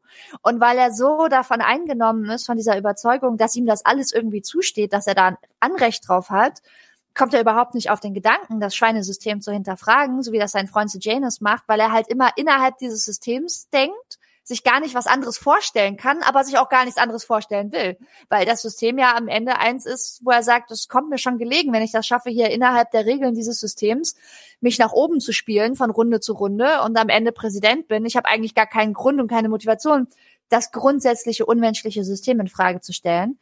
Und dieses Entitlement, das kommt schon an vielen Stellen raus, so dass irgendwie er ist der Sohn dieses berühmten Vaters. Er kommt aus diesem, ich habe es jetzt vorhin so in Anführungszeichen verarmten Adel genannt, ne? Aber irgendwie sein Vater war irgendwie der große Kriegsheld und ein wichtiger General und sie leben da irgendwie immer noch in diesem riesigen Apartment und sie sind zwar verarmt, aber sein Name ist immer noch, sein Nachname ist immer noch einer, den alle kennen im ganzen Land und er wirkt wie einer, der das Gefühl hat, er hat ja eigentlich ein Anrecht darauf und äh, alle, die ihm im Weg stehen, tun ihm im Prinzip Unrecht so, dass sie ihn, dass sie ihm das vorenthalten auf eine Art und Weise. Und so verhält er sich ja dann auch. Und auch eine gewisse Wiederherstellung der alten Verhältnisse, ne? Mhm. Ein, ein, ein Anknüpfen an die alten glorreichen Zeiten, so das Wiederaufbauen, was zwischendurch verloren gegangen mhm. ist. Das steht mir eigentlich zu, weil ich eigentlich das Erbe meines Vaters ja antrete und deswegen äh, müsste ich hier eigentlich auch Chef von das Ganze sein. Genau. Und, und ähm, er ja. sagt auch im Gespräch mit Lucy Gray, das war irgendwie so, als die da so ihre Honeymoon-Phase da draußen in der Natur, District 12, am, am, am See, im Wald und so. Mhm da, da rutschte ihm das, glaube ich, auch alles so ein bisschen raus, so nach dem Motto, naja, wenn uns die Umstände jetzt hier nicht hingezogen hätten, uns beide, mhm. dann würden wir natürlich in der Hauptstadt, also da ist alles geordnet und da ist alles irgendwie, also mhm. diese, diese, ne, Recht und Ordnung, so dieses, mhm. äh, ist ja kein Schweinesystem, sondern ist der Normalzustand, während mhm. Lucy Gray ja die äh, Freigeistin aus mhm. dem Wald und aus der Natur und äh, die ist in der Lage, ne, so viele Fische nehmen, wie wir brauchen, aber auch nicht mehr und sie ist ja das komplette Gegenteil von ihm und da glaube ich eben auch, also da zeigt sich halt eben auch, wie, ähm, wie sehr diese, diese Geschichte mit den beiden ja zum Scheitern verurteilt ist. Also mhm. da kommen wir, glaube ich, auch noch mal gleich ja. drauf, aber ja. Noch eine Sache, du hattest ja vorhin ihn auch schon sehr stark kontrastiert mit seinem Freund Sejanus Plinth, der ja einen ganz anderen Ansatz hat und ganz anders über dieses Schweinesystem nachdenkt und im Prinzip die ganze Zeit sagt, das ist alles, das ist alles Quatsch hier, das ist alles unerträglich, was ihr macht. Ähm, könnt ihr euch eigentlich noch selber in den Spiegel gucken. Und eine Sache, über die ich auch viel nachgedacht habe, äh, um so ein bisschen zu verstehen, was eigentlich das Ding mit Snow ist. Also es gibt ja so ein großes Spektrum bei den Figuren, die wir sehen, ob sie eigentlich in der Lage sind, in anderen Figuren, in anderen Personen die Menschlichkeit zu sehen. Und ich nehme mal zwei Beispiele. Auf der einen Seite ähm, ist diese eine Mitschülerin von Snow, die da irgendwie außerhalb des Affenzaunes ist und irgendwie in dem, in dem Zoo und mit der Person, die sie eigentlich mentoren soll, äh, die im Prinzip behandelt wie ein Haustier und sagt, na, hast du Durst? Hier, nimm dir die Flasche, wo ich was zu trinken für dich habe und die immer so zwischen den Stäben hinhält und dann sagt, nee, da musst du dich aber ein bisschen mehr für anstrengen. Also eigentlich so komplette Unmenschlichkeit, also die andere Person mhm. gar nicht in ihr Menschsein erkennt. Und auf der anderen Seite ist Janus Plinth, der irgendwie alle in ihrer Menschlichkeit anerkennt und der nicht, obwohl der ja auch aus einer wahnsinnig reichen Familie kommt, also irgendwie sein Vater ist, glaube ich, auch Waffenhändler aus District 2 oder so. Also Janus Plinth ist im Prinzip mit einem, mit einem goldenen Löffel im Mund geboren worden. Und trotzdem hat er nicht, im Gegensatz zu Snow, hat er nicht das Gefühl, dass er auf irgendwas Anspruch hat oder dass er irgendwie besser ist als die anderen oder dass ihm mehr zusteht als den anderen. Und er findet das alles ungerecht, dass andere weniger haben als er. Und er sieht halt die Menschlichkeit in den anderen und fühlt sich den anderen dadurch, glaube ich, auch also zum Beispiel den Menschen in District 12 oder so oder auch den, den Tributes, den, den Kandidierenden, ähm, fühlt er sich ja irgendwie nahe, weil er das Gefühl hat, die sind im Prinzip wie ich, die haben einfach nur pe mehr Pech gehabt. Also ich bin halt zufällig in die reiche Familie geboren worden und die irgendwie in einen anderen, in einen armen District. Ich habe das Gefühl, dass Snow so in der Mitte zwischen diesen beiden extremen Polen ist. Und weil wir ihn ja dann zwischendurch immer so sehen, wie er zum Beispiel diese Beziehung zu Lucy Gray aufbaut, um sie dann da auch heil und lebend durch die Hunger Games durchzubringen, habe ich immer, also, und ich glaube, das ist der Punkt, wo ich mich dann immer getäuscht habe, habe ich halt immer gedacht, ja, er sieht auch die Menschlichkeit in ihr und den anderen. Und auch als er dann in District 12 kommt als Peacekeeper, habe ich gedacht, oh nein, der Arme, es muss ja jetzt ganz schrecklich für ihn sein, dass er jetzt hier quasi so als, als SS-Mann im Ghetto äh, sich da irgendwie kümmern muss. Aber eigentlich gibt's immer wieder so kleine Szenen, wo man merkt so, eigentlich sind ihm die anderen Menschen auch nicht wichtig. Die sind ihm eigentlich egal. Also es ist jetzt nicht so krass, dass er das Gefühl hat, die sind irgendwie wie Tiere. Also er ist nicht so krass wie seine anderen Classmates. Aber er ist auch nicht so wie Sejanus, dass er die anderen Menschen anguckt und sagt, die sind wie ich. Wir haben eigentlich mehr gemeinsam, als uns trennt. Also auch, er ist ja dann, du hattest das ja gerade schon angesprochen, er spricht mit Lucy Gray irgendwie darüber, wie jetzt die Zukunft aussieht. Und ein bisschen hat man ja das Gefühl, dass er sich vorstellt, er klemmt sie sich irgendwie unter den Arm und dann macht er da erfolgreich seine Offiziersausbildung und dann geht er mit ihr zurück in die Hauptstadt und dann wird alles gut. Und dann ist irgendwie Happy End und alles andere und auch alle anderen Leute sind ihm ja total egal. Auch sein bester Freund, wie man am Ende rausfindet. Also dieses, er steht da so ein bisschen dazwischen. Er kann menschlich zu den anderen sein und Beziehungen und Connections aufbauen, aber nur, wenn es ihm in den Kram passt, nicht weil er es fühlt. So. Das ist die Kernfrage, weil ich, also ja, das ähm, frage ich mich dann auch wieder, aber ne, bringt er ihr das Essen, damit sie überlebt, damit sie die Spiele überlebt und ihm da irgendwie zum Stipendium verhilft, oder weil er weiß, was es heißt zu hungern? Ne? Also sieht er sich in ihr ja. oder ist das wieder nur Mittel zum Zweck für das nächste Ziel? Und also beides. Ich glaube beides und diese Ambivalenz ist ja auch das, was äh, sowohl ihn als auch ihre Beziehung so interessant und verwirrend macht. Diese, das, diese krasse Ambivalenz, dass man immer nicht so richtig weiß, wer von den beiden verhält sich jetzt eigentlich warum wie. was ist jetzt eigentlich echt? Welcher Satz von den beiden, den sie zu anderen oder zueinander sagen, ist jetzt eigentlich wahr und aufrichtig gewesen? Und das ist so, mhm. ich finde, du hast es gerade perfekt gesagt. Man weiß nicht, gibt er ihr das Brot, weil er irgendwie sich in ihr selber wieder sieht, weil er eine Connection zu viel spürt? Weil er will, dass sie Vertrauen zu ihm aufbaut, äh, weil er will, dass sie gewinnt. All of the above? Man weiß es nicht. Mhm. Ähm, aber da sind wir eigentlich auch schon bei ihr, da sind wir bei Lucy Gray, ähm, mhm. die zweitwichtigste äh, Figur auch in Bezug zu Snow. Ähm, ja, da hast du auch schon gesagt, man weiß bei ihr eigentlich auch gar nicht, ähm, wie viel Hintergedanken und wie viele Ebenen sie irgendwie einnimmt und was so ihr, ihr Plan ist. Also erstmal ähm, wird sie ja eingeführt, als sie da aus den, aus diesen äh, äh, den Jugendlichen ausgewählt Genau, aus den Tributen, also sie ist noch nicht drin, also als sie da so gepickt wird. Und auch da, sie ist ähm, clever, sie ist, äh, sie schmeißt da irgendwie ihrer, ihrer Kontrahentin da irgendwelche äh, Schlangen halt erstmal gleich so unter, singt auf der offenen Bühne, ähm, weiß ich zu inszenieren. Also ich glaube, Inszenierung ist auch nochmal wieder so eine Ebene, wenn wir in dieser Welt der Hunger Games sind, in der ja ständig alles irgendwie Inszenierung ist und ganz besonders die Spiele selbst, ähm, dass sich da eben auch zeigt, sie besitzt auf ihre Art und Weise ähm, Cleverness, Fähigkeiten, Handlungsfähigkeiten, ähm, Mittel in diesem begrenzten System und bei ihr ist das Schweinesystem eben auch im Kontext der Hunger Games natürlich zu sehen. Also sie ist in der Arena unterwegs, äh, er wirkt von außen und sie ist da drin und beide, ähm, also sie kann sich, sie, sie kann sich auch durchwurschteln. Sie kann auch ähm, also sie ist ja, glaube ich, die, sie sagt doch zu ihm, genau, das war doch der Moment da irgendwie in diesem, in diesem, in diesem Käfig, ja, als sie da irgendwie äh, am Bahnhof äh, ähm, abgeholt werden und dann müssen die ja irgendwie weitergebracht werden und er springt ja auch in diesem Moment spontan mit in den Wagen aus, naja, Kalkül oder aus Interesse oder was auch immer, aber er sitzt mit denen auf einmal im Käfig, die Kameras sind auf alle gerichtet und sie nimmt ihn zur Seite und sagt zu ihm, own it. Also mhm. sie bringt ihm ja eigentlich bei, in dem Moment. Zu performen. Zu performen und dass das, also sie, sie weist auf eine Ebene hin, die ihm noch gar nicht so bewusst ist wie ihr. Also sie ist da schon einen Moment weiter. Also sie zeigt mhm. ja auch, dass sie ähm, fähig einfach ist. Sie ist fähig ja. auf andere Art und Weise, mit anderen Erfahrungen, mit einem anderen Background, aber sie kann, sie kann auch. Ja, und weißt du, was ich so interessant finde? Ich habe halt das Gefühl, wenn ich so zurückgucke auf diesen ganzen Film, dass wir sie eigentlich nie richtig kennenlernen. Also sie ist wahnsinnig interessant, sie ist super charming, ähm, sie ist total schillernd und ich habe das Gefühl, dieses Schillernde führt dazu, dass man nie hinter ihre Kulisse sozusagen gucken kann oder hinter ihre Fassade oder ihre Maske, weil sie eigentlich die ganze Zeit von dem ersten bis zum letzten Moment, wo wir mit ihr irgendwie unterwegs sind in diesem Film, in dieser Geschichte, ist sie am Performen. Es geht in der ersten Moment los.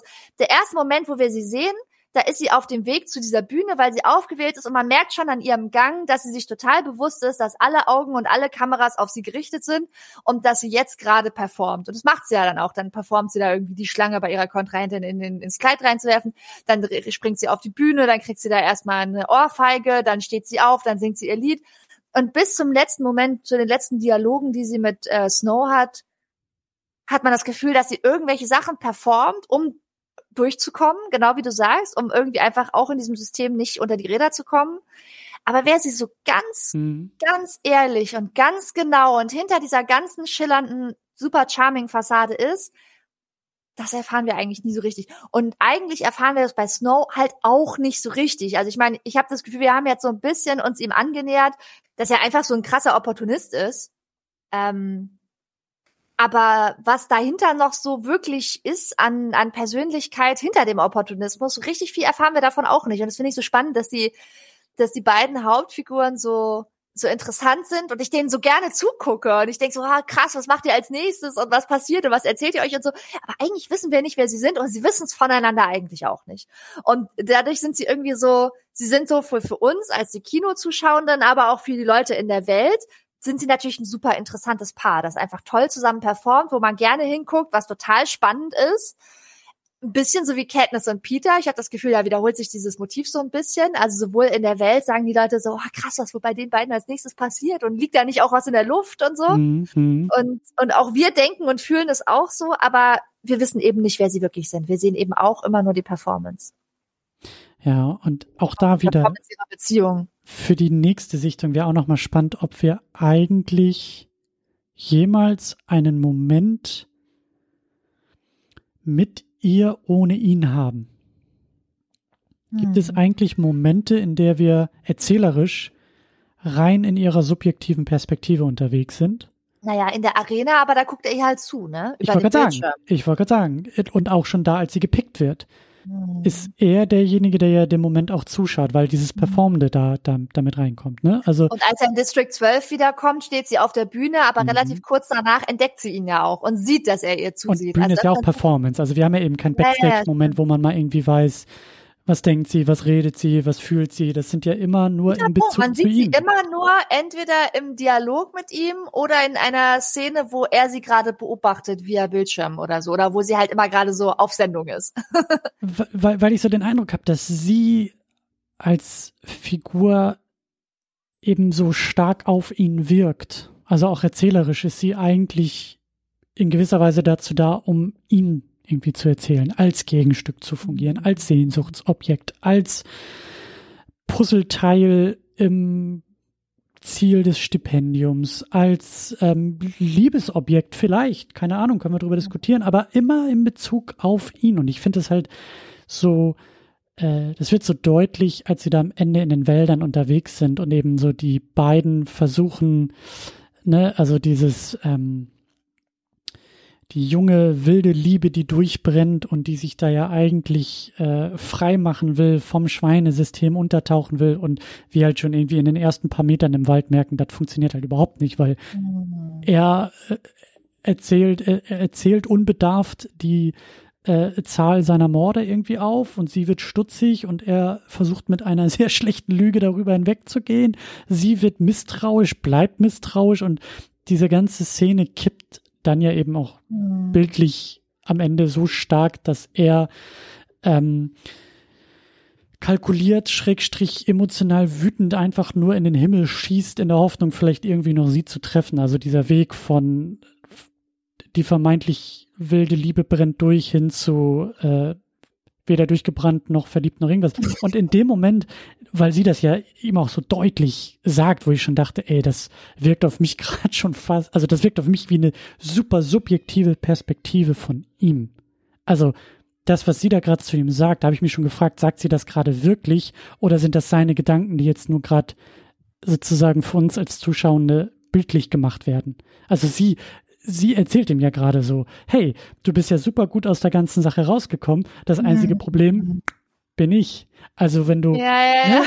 also du müsstest mich loswerden und tschüss, ich gehe mal kurz. So, wo ich, wo ich mir dachte, was ist das für ein crazy Moment? Aber den fand ich halt so geil, weil ich mir da schon dachte, okay, das ist, also, das ist halt so auf, also das ist so aus ihm heraus geredet, wo ich mir schon dachte, okay, gleich wacht er irgendwie auf, also so ein Traum von ihm und sie liegt noch mhm. daneben, also dieses, mhm. ne, so das, was sie da zu ihm sagt, das, das klingt wie seine rohen Gedanken in dem Moment. Mhm. Und das fand ich halt sehr spannend. Und dann ist das so hängen geblieben, dass ich dachte, hat sie überhaupt irgend, haben wir, wir als Zuschauer, die sie überhaupt irgendwann mal sozusagen aus ihrer Subjektivität wahrgenommen oder immer über irgendwelche anderen Leute?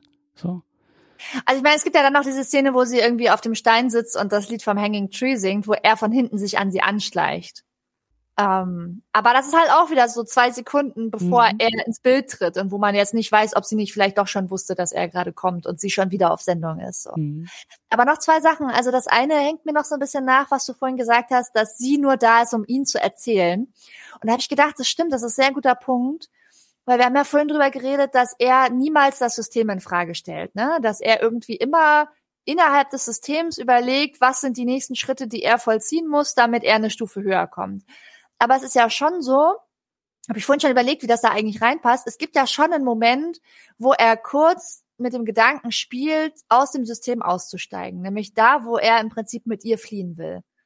Also ich meine, da sagt er ja, ich scheiß auf meine Offiziersausbildung und ich muss jetzt, wir müssen, weil du bist jetzt der Bürgermeister, verdächtigt dich, dass du das Mädel erschossen hast, das ich erschossen habe.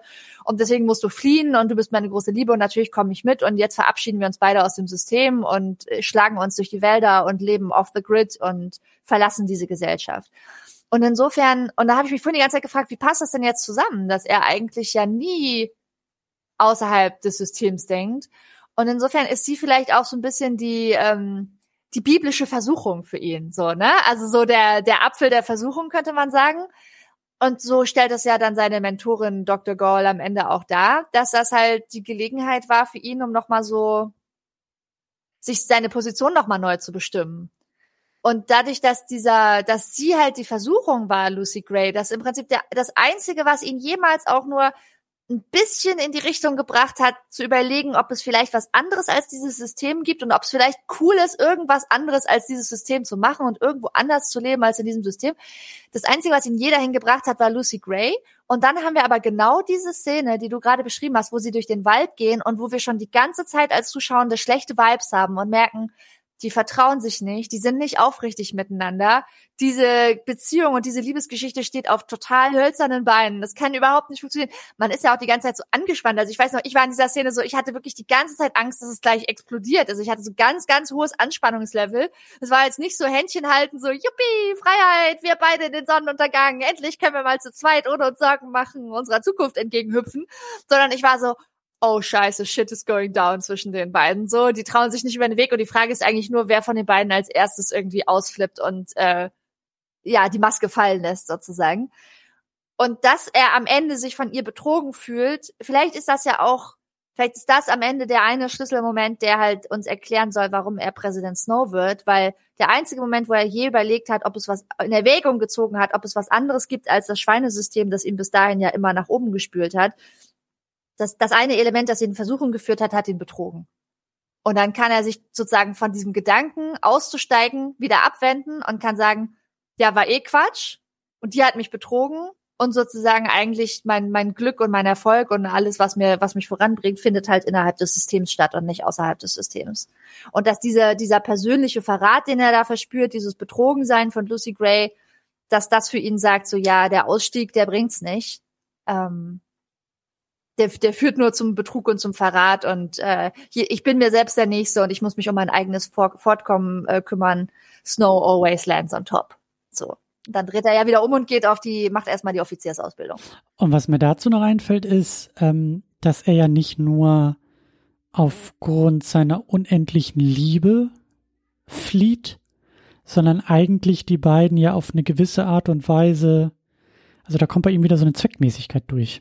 Mhm weil er ja zum Zeitpunkt, als er sich ja für die Flucht entscheidet, immer noch Angst hat, dass er geschnappt werden könnte, exakt. weil diese Waffen gefunden werden könnten, auf denen seine DNA ist. Und er denkt, äh, jeden Moment könnten sie ihn schnappen hm. und dann ist er dran. Die wortwörtliche Smoking Gun ist da draußen mhm. und ähm, sie haut ja eh ab, weil sie gesucht wird. Sie ist die Verdächtige, aber er ist der Täter. Mhm. Dann äh, sagt er, ich komme mal mit. So, weil, und, und das ist ja auch so bezeichnend. Er ja. versucht ja, also diese, dieses Versuchungsding, das finde ich gut. Sie ist so ein bisschen der Test auch, weil er ist ja derjenige, der aus seiner Welt ausbricht. Sie mhm. taucht ab in ihre Welt. Sie mhm. will eigentlich nur dahin, wo sie herkommt. Sie will ja sowas, ähm, sowas ganzheitliches. Sie will ja eigentlich nur eine Klammer schließen. Und er will ja ein komplett neues Kapitel aufmachen. Er will die große radikale Veränderung seiner selbst, wie du sagst. Mhm. Er will weg von, von Stipendien, vom System, von Macht, von Power, von all dem, was er eben vorher mitgespielt hat. Und merkt einfach sehr, sehr schnell, dass das einfach, das ist halt alles nicht seine Welt. Ich finde auch allein die Kostüme, wie er da mit diesen, mit diesem weißen Shirt, mit diesen blondierten Haaren und mit diesem, dieser Jeans-Optik da im Wald rumstampft mit seinen Boots, mhm. wo ich mir denke, Junge, geh nach Hause, so, da hast du nichts verloren. also ernsthaft so. Weißt du, also das ist ja, ja noch nicht mal, das ist ja noch nicht mal irgendwie Cosplay im Wald. Das ist halt einfach so, also, weißt du, und sie ist diejenige, die irgendwie weiß, wie man sich da bewegt. Das ist ihre Welt. Sie kennt die Pflanzen, sie kennt die Bäume, sie kennt die Vögel, sie kennt die Hütte, sie kennt den See, sie kennt die Natur. Und er denkt so, ja, bisschen Instagram-Weichzeichner auf alles legen und ich bin zu Hause. Und das funktioniert mhm. halt so nicht. So, und das ist total gut, was du gesagt hast mit dieser Zweckmäßigkeit, weil dadurch ergibt diese ganze Szene, dieser ganze dieser ganze Teil, wo er da versucht, mit ihr in den Wald zu fliehen und dann aber wieder umkehrt, ergibt halt total Sinn, einfach in dem Moment, wo er die Waffen entdeckt. Genau. Und das sagt, wie du gesagt hast, sie spricht das ja auch aus und sagt, du musst jetzt eigentlich nur noch die Waffen loswerden. Dann hast du wieder ähm, eine weiße Weste und kannst zurück in das System gehen. Aber für mich geht das halt nicht. Ich kann nicht zurück in das System und ich bin übrigens auch noch die Einzige, die weiß, dass, die Einzige, die lebendig ist, die weiß, dass du der Täter bist. Ähm, und in dem Moment, wo er sieht, er hat, er, da sind die Waffen, er muss sie nur noch loswerden, macht er das ja dann auch. Und dann sagt er, stimmt, jetzt gibt es eigentlich keinen Grund mehr, warum ich hier ausbrechen muss. Jetzt kann ich ja zurück in das System. Und dann macht er das ja auch. Ja. Und, und, auch da so bezeichnet, er findet den Schal seiner mhm. Mutter, den er ihr gegeben hat. Ja. Der liegt im Wald rum. Und als er ihn aufhebt, wird er von der Schlange gebissen.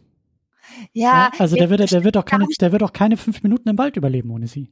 Aber sau lustig, ich habe da noch gar nicht drüber nachgedacht. Ich habe jetzt vorhin ja das gesagt, dass sie die, die biblische Versuchung ist, die sozusagen sein, ihn testen soll, äh, ob er wie systemtreu er ist. Und dann ist natürlich nochmal doppelt lustig, ähm, dass er dann von der Schlange gebissen wird. Also in dem Moment, wo er den Test bestanden hat, könnte man sagen, auf eine Art und Weise. Also aus Sicht des Systems. Ja. Ja. Ja, krass.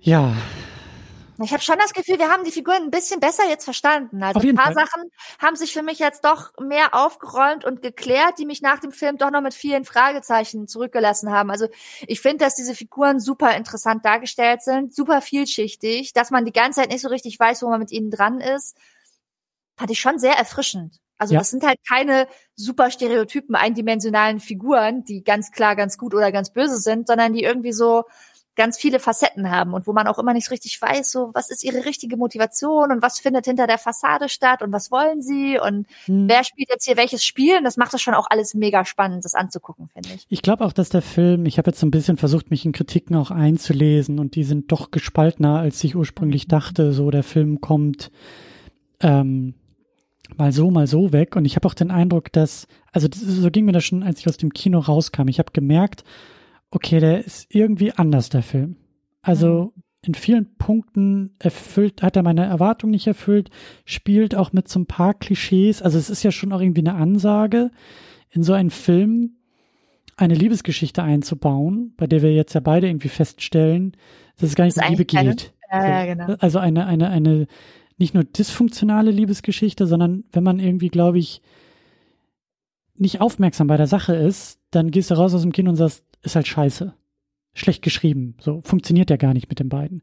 Aber ich glaube halt, das, was wir jetzt auch, auch besprochen hatten, so ich glaube, dass der Film ein bisschen tiefer geht und da eben ein bisschen mit den Konventionen bricht, weil mhm. es ging halt nie um eine Liebesgeschichte. Es ging auch nie um eine tragische, aber auch was du irgendwie da meintest, mhm. so aus dem Kino raus sind, so ja klar, da sind Shakespeare-Elemente drin, aber es ist nicht Romeo und Julia, es ist nicht die tragische Liebesgeschichte, ähm, die irgendwie im, im, im Tod endet oder sowas, sondern mhm. wie wir beide ja festgestellt haben, eigentlich wissen wir noch gar nicht mal, was ihre Motivation so richtig ist. Mhm. Ich glaube, das ist, ich glaube, da ist viel Absicht, was mhm. man dem mhm. Film als Fahrlässigkeit unterstellen könnte. Mhm. Ne? Ja, und, und ich hatte ja auch gesagt, dass ich mich eben auch so ein bisschen verarscht oder nicht verarscht, aber so ein bisschen ähm, aufs Glatteis geführt gefühlt habe als Zuschauerin, dass ich halt irgendwie rausgegangen bin und war so, aber Snow, ich habe für dich geroutet, wie konntest du mich genau. so hängen lassen? Und auch bei der Liebesgeschichte, dass ich dachte so, aber ich fand euch so süß, warum habt ihr es so verkackt? Und in gewisser Hinsicht nehmen wir da natürlich auch die Rolle, also der Zuschauenden aus der Welt ein, ne? die ja auch irgendwie denken, dass zwischen den beiden was echtes ist und es ist gar nicht echt. Ähm, ja, ich finde das total interessant. Also ich fand es eine sehr interessante Viewing Experience. Ja, ich auch. Und auch dieser, dieser ganze Aufbau. Also der Plot ist relativ, ich weiß nicht, was das richtige Wort ist, aber also auch da unkonventionell irgendwie, ne? Also es mhm. ist, glaube ich, eine Drei-Akt-Struktur.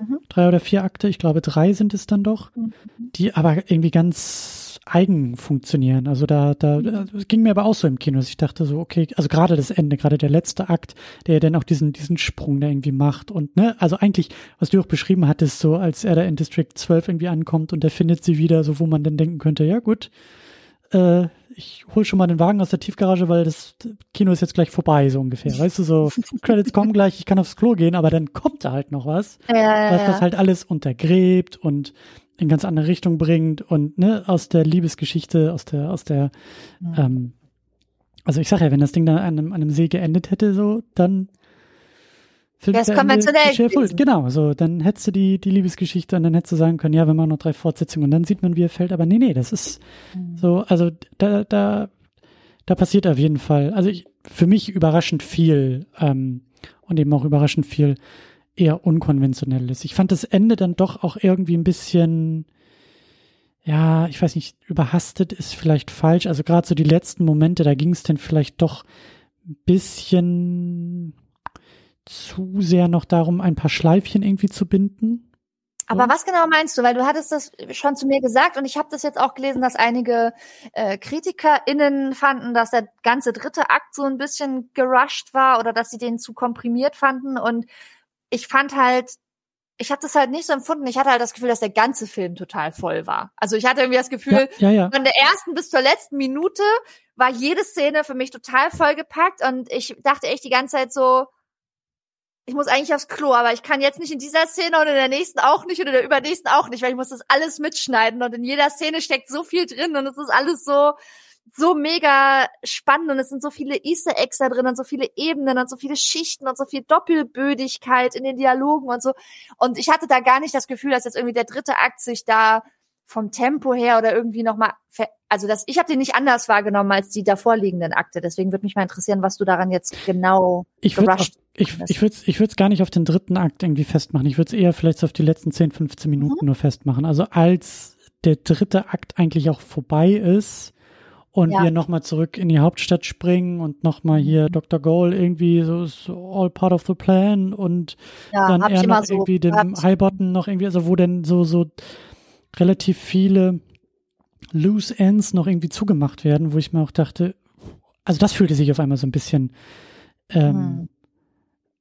holprig an, weil Hm. vielleicht war das auch irgendwie so der Punkt, also gut, ich, im Kino wusste ich auch nicht, kommen da noch mehr Filme oder nicht, also geht, geht, geht's noch irgendwie weiter, ähm, weil wieder andere Loose Ends in dem Film, also offene, offene Enden Mhm. auch offen bleiben. Wir wissen nicht, was mit Mhm. Lucy Gray passiert, also eigentlich, ähm, also das hat es so merkwürdig für mich gemacht, dass ich mir dachte, okay, entweder du lässt so die letzten äh, letzten Momente auch, wie er denn da in, in dem, was ist das hier in Berlin, äh, Strausberger Platz? Strausberger Platz ja Genau, wie er da in einem Kreisel steht, den wir hier aus Berlin kennen und nochmal so ganz grimmig in die Kamera guckt, so nach dem Motto, ah ja, jetzt bist du der Snow, den wir kennen. Da dachte ich so, ja, okay, das hätte man sich ja irgendwie auch noch mindestens für einen weiteren Film irgendwie äh, übrig Mhm. lassen. Also das hat mich irgendwie so überrascht, dass der Film sich so lange, so viel Zeit nimmt, um dann am Ende doch noch schnell so diese Türen zuzumachen und zu sagen, weißt du, so diese letzten Bilder, die übrig bleiben Hm. wo ich mir dachte, naja, es hätte auch irgendwie ein bisschen mehr Raum zum Atmen, aber dann wärst du wahrscheinlich bei drei Stunden Ja. irgendwie angekommen und dann wäre es auch wirklich zu lang gewesen. Also, Ich habe das nicht so empfunden. Ich fand diese letzten Szenen irgendwie super knackig und ähm, auch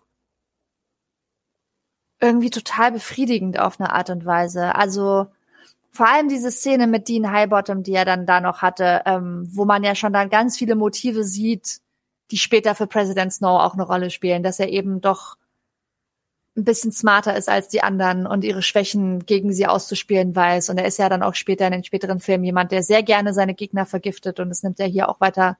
Das, das ist ja ein Motiv, was hier mehrfach vorkommt, dass er Gegner vergiftet. Und diesen Dialog, den er da noch mit den Highbottom hat, ähm, das fand ich nochmal eine total knackige Szene, um einfach darzustellen, dass er am Ende dieser Reise ist, am Ende dieser Transformation. Wenn es überhaupt eine Transformation war, weil du ja wie am Anfang schon gesagt hast, seine Ziele haben sich eigentlich nicht geändert. Aber vielleicht könnte man sagen, seine Ziele waren die ganze Zeit die gleichen, aber er ist zwischendurch in Versuchung gefordert, geführt worden von Lucy Gray und diese Versuchung ist halt abgeschlossen. Er hat sich halt kurz der Versuchung hingewendet, das ist irgendwie komplett gescheitert und vor die Wand gefahren und dann dreht er sich wieder zurück und sagt, okay, das habe ich ausprobiert, das war nix und jetzt äh, voll voll aufs Gas getreten, volle Fahrt voraus, äh, jetzt will ich hier in diesem System nach ganz oben kommen. Snow always lands on top und dann sagt er und da, dann, dann drücke ich jetzt hier voll durch, ähm, volle Fahrt voraus und als erstes wird hier erstmal Dean Highbottom aus dem Weg geräumt. Und dass das so jetzt der erste Schritt auf seinem Weg nach ganz oben ist. Also Ja, ich fand das, das- schon rund. Ich, ich fand's rund. rund ist es, aber ich habe das Gefühl, dass der Film irgendwie so sich halt genug Zeit lässt. So oft so mit Tempo 30 halt wirklich auch so aus dem Fenster guckt und sich Zeit nimmt, um alles zu, und dann am Ende nochmal so mit 180 in die Zielgerade irgendwie, weil er sagt, ich muss aber rechtzeitig ankommen. So, weißt du, was ich meine? Also das ist so.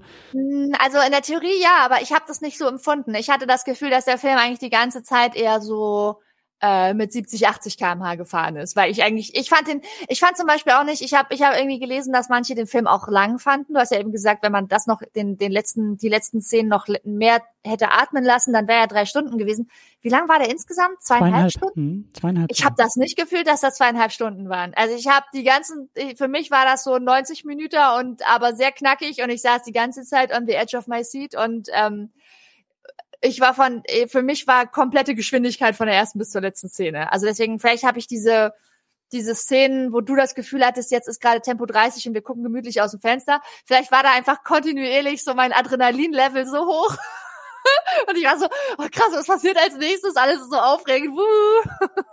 dass das für mich so alles auf einer relativ hohen Geschwindigkeit war, dass ich das halt alles so, ja, in einem Schwung empfunden habe. Ja, dann würde ich sagen, haben wir ja schon die beiden Hauptfiguren sehr, sehr stark und sehr intensiv besprochen. Ich meine, es sind auch definitiv... Plus Sejanus, weil er ja ähm, Snow so stark kontrastiert. Hm. Wie sieht's denn mit den, mit den anderen Figuren aus? Gerade die, die das Schweinesystem auf ihre Art und Weise verkörpern. Ja, die, da haben wir ja auch zwei, die sehr stark eigentlich miteinander kontrastiert werden, von denen man das Gefühl hat, sie sind eigentlich aus dem gleichen Holz geschnitzt, so wie man das Gefühl hat, dass Snow und Sejanus eigentlich äh, im Prinzip Brüder sein könnten, aber komplett unterschiedlich drauf sind, was ihren moralischen Kompass angeht. Und ein bisschen so ähnlich ist es ja mit Dr. Gall, also der, der Head Game Makerin und Dean Highbottom, dem Schulleiter auch, dass man so das Gefühl hat, sie sind eigentlich auf dem gleichen Pfad unterwegs, weil sie beide Teil des Schweinesystems sind und sind ja auch so ungefähr auf einer Hierarchieebene, hat man das Gefühl. Und Dr. Gall ist ja im Prinzip die sadistische Mentorin von Snow die ihm, also die sich halt irgendwie sehr über die Art freut, wie er denkt und so ein bisschen outside of the box, aber inside of the system. Inside und, of the äh, games auch. Vor allem. Genau, inside of the game und so sich halt sehr viele perfide Sachen ausdenkt, wie man das, das die Spiele irgendwie noch perfider machen kann und noch erfolgreicher aus Sicht äh, der Game Maker. Und äh, sie zieht ihn ja so heran. Und dann hat man auf der anderen Seite Dean Highbottom, von dem man das Gefühl hat, der ist eigentlich genauso unterwegs. Der mag halt einfach Snow nicht. Und vielleicht denkt man am Anfang immer, er mag Snow nicht, weil er in ihm so einen Konkurrenten sieht. Weil er, also ich glaube, man hat das Gefühl, dass Snow das denkt und wir denken das dann auch so ein bisschen. Vielleicht ist Dean Highbottom so ein bisschen abgehalftert, seine besten Tage sind hinter ihm und Snow ist halt so im Aufstieg begriffen in diesem System und Dean Highbottom denkt so, ja, jetzt werde ich hier von dem entthront oder so.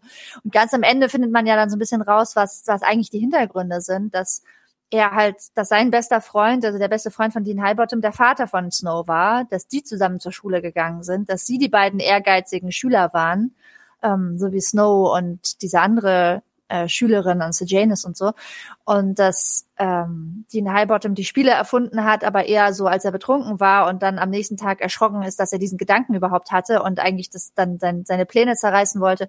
Und dass der Vater von Snow aber zu dem Zeitpunkt das Paper schon eingereicht hatte in der Schule und dass deswegen Dean Highbottom als der Erfinder der Spiele in die Geschichte eingegangen ist, obwohl er das nicht wollte und jetzt jahrelang daran gearbeitet hat, die eigentlich so unerfolgreich zu machen, dass sie abgeschafft werden und dass ihm das aber nicht gelungen ist. Und dann kommt Snow um die Ecke und führt dazu, dass sie wieder richtig erfolgreich werden und das im Prinzip, ja, Dean Highbottom,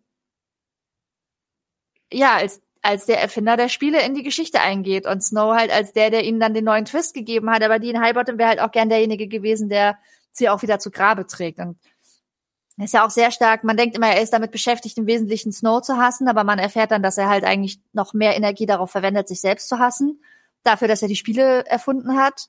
Und er ist halt auch so jemand, der eigentlich nicht im Schweinesystem sein will, aber nicht so, aber auch keinen richtig ernsthaften Versuch unternimmt, daraus auszubrechen. Also er ist anders als Snow, weil er, er, er sieht, dass das Schweinesystem ein Schweinesystem ist und Snow sieht das ja gar nicht. Also der, der setzt sich ja gar nicht diese Brille erst auf.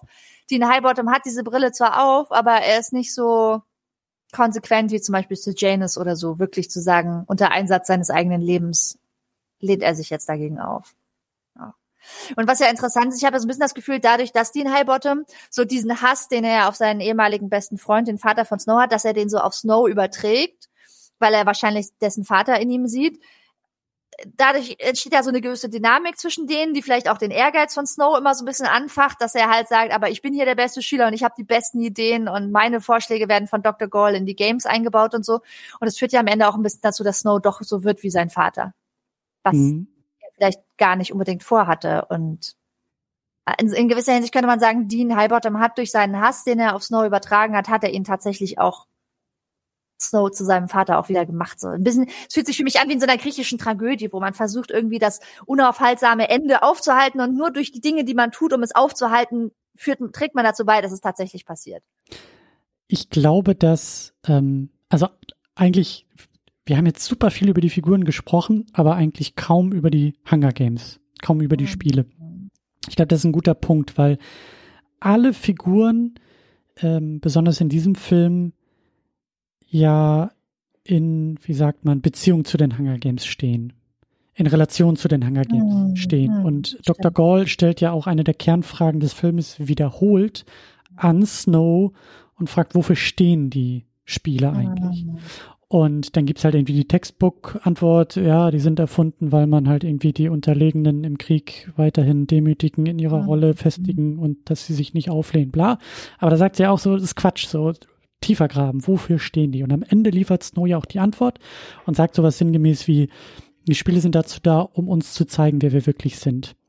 Und ich finde so als, wie soll man sagen, als Lupe oder als Spiegel ähm, kann man die Spiele eben an äh, ganz besonders Dr. Gall und Dean Highbottom anlegen. Beide sind vereint durch die Spiele, hm. aber die Spiele spiegeln auf beide Figuren höchst unterschiedlich zurück. Denn Dr. Mhm. Gall ist diejenige, die beim, beim, beim sozusagen Vorschlag der Spiele große Augen bekommt, die mhm. Finger spitzt und sagt, tell me more.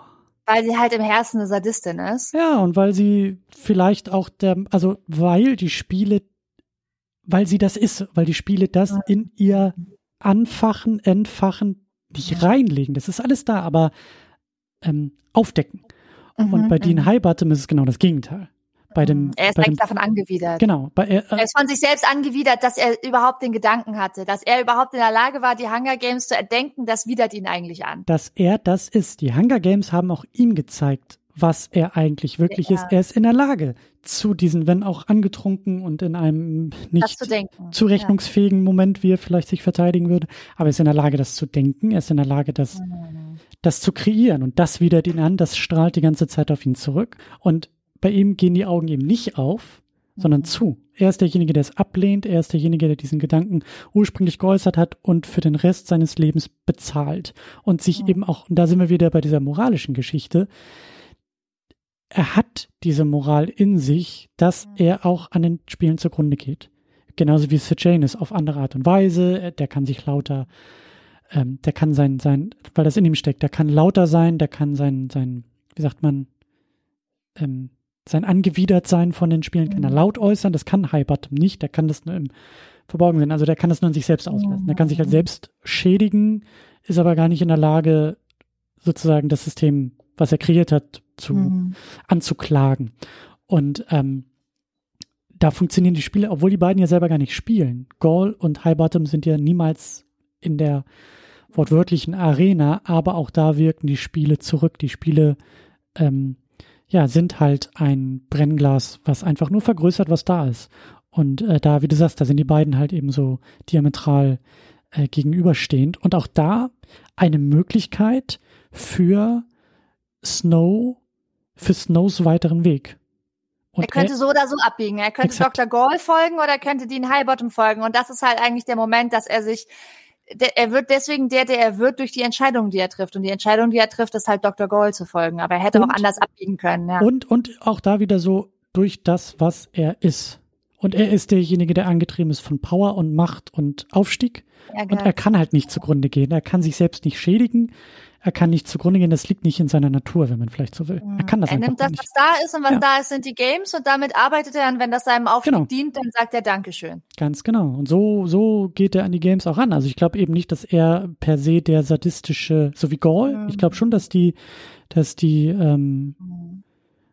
ähm, aufblüht damit, so, mhm. mit diesen Spielen und dass da auch ihre Fähigkeiten liegen, da in fantastischen Kostümen, in elaborierten Laboren mit, weiß ich nicht, äh, äh, irgendwelchen Schlangen und sonst was für Gefäßen und das ist sie halt voll. Und beide Wege, beide, beide Möglichkeiten tun sich da ja auch für Snow. Mhm. Aber er geht halt den Weg von, von ihr. So. Hm, das stimmt, das ist eigentlich interessant, weil der steht ja auch wieder zwischen den beiden Extremen. Ne? Er ist nicht so sadistisch wie Gaul, also sozusagen, er braucht das nicht, um sich gut zu fühlen, den Sadismus.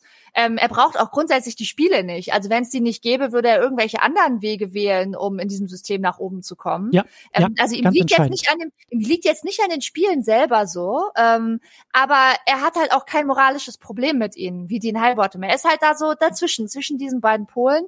Und insofern kann man sagen, am Ende ist dieser Film eigentlich die Geschichte eines Opportunisten, dem halt eigentlich egal ist, was da passiert, solange es ihm selber dient.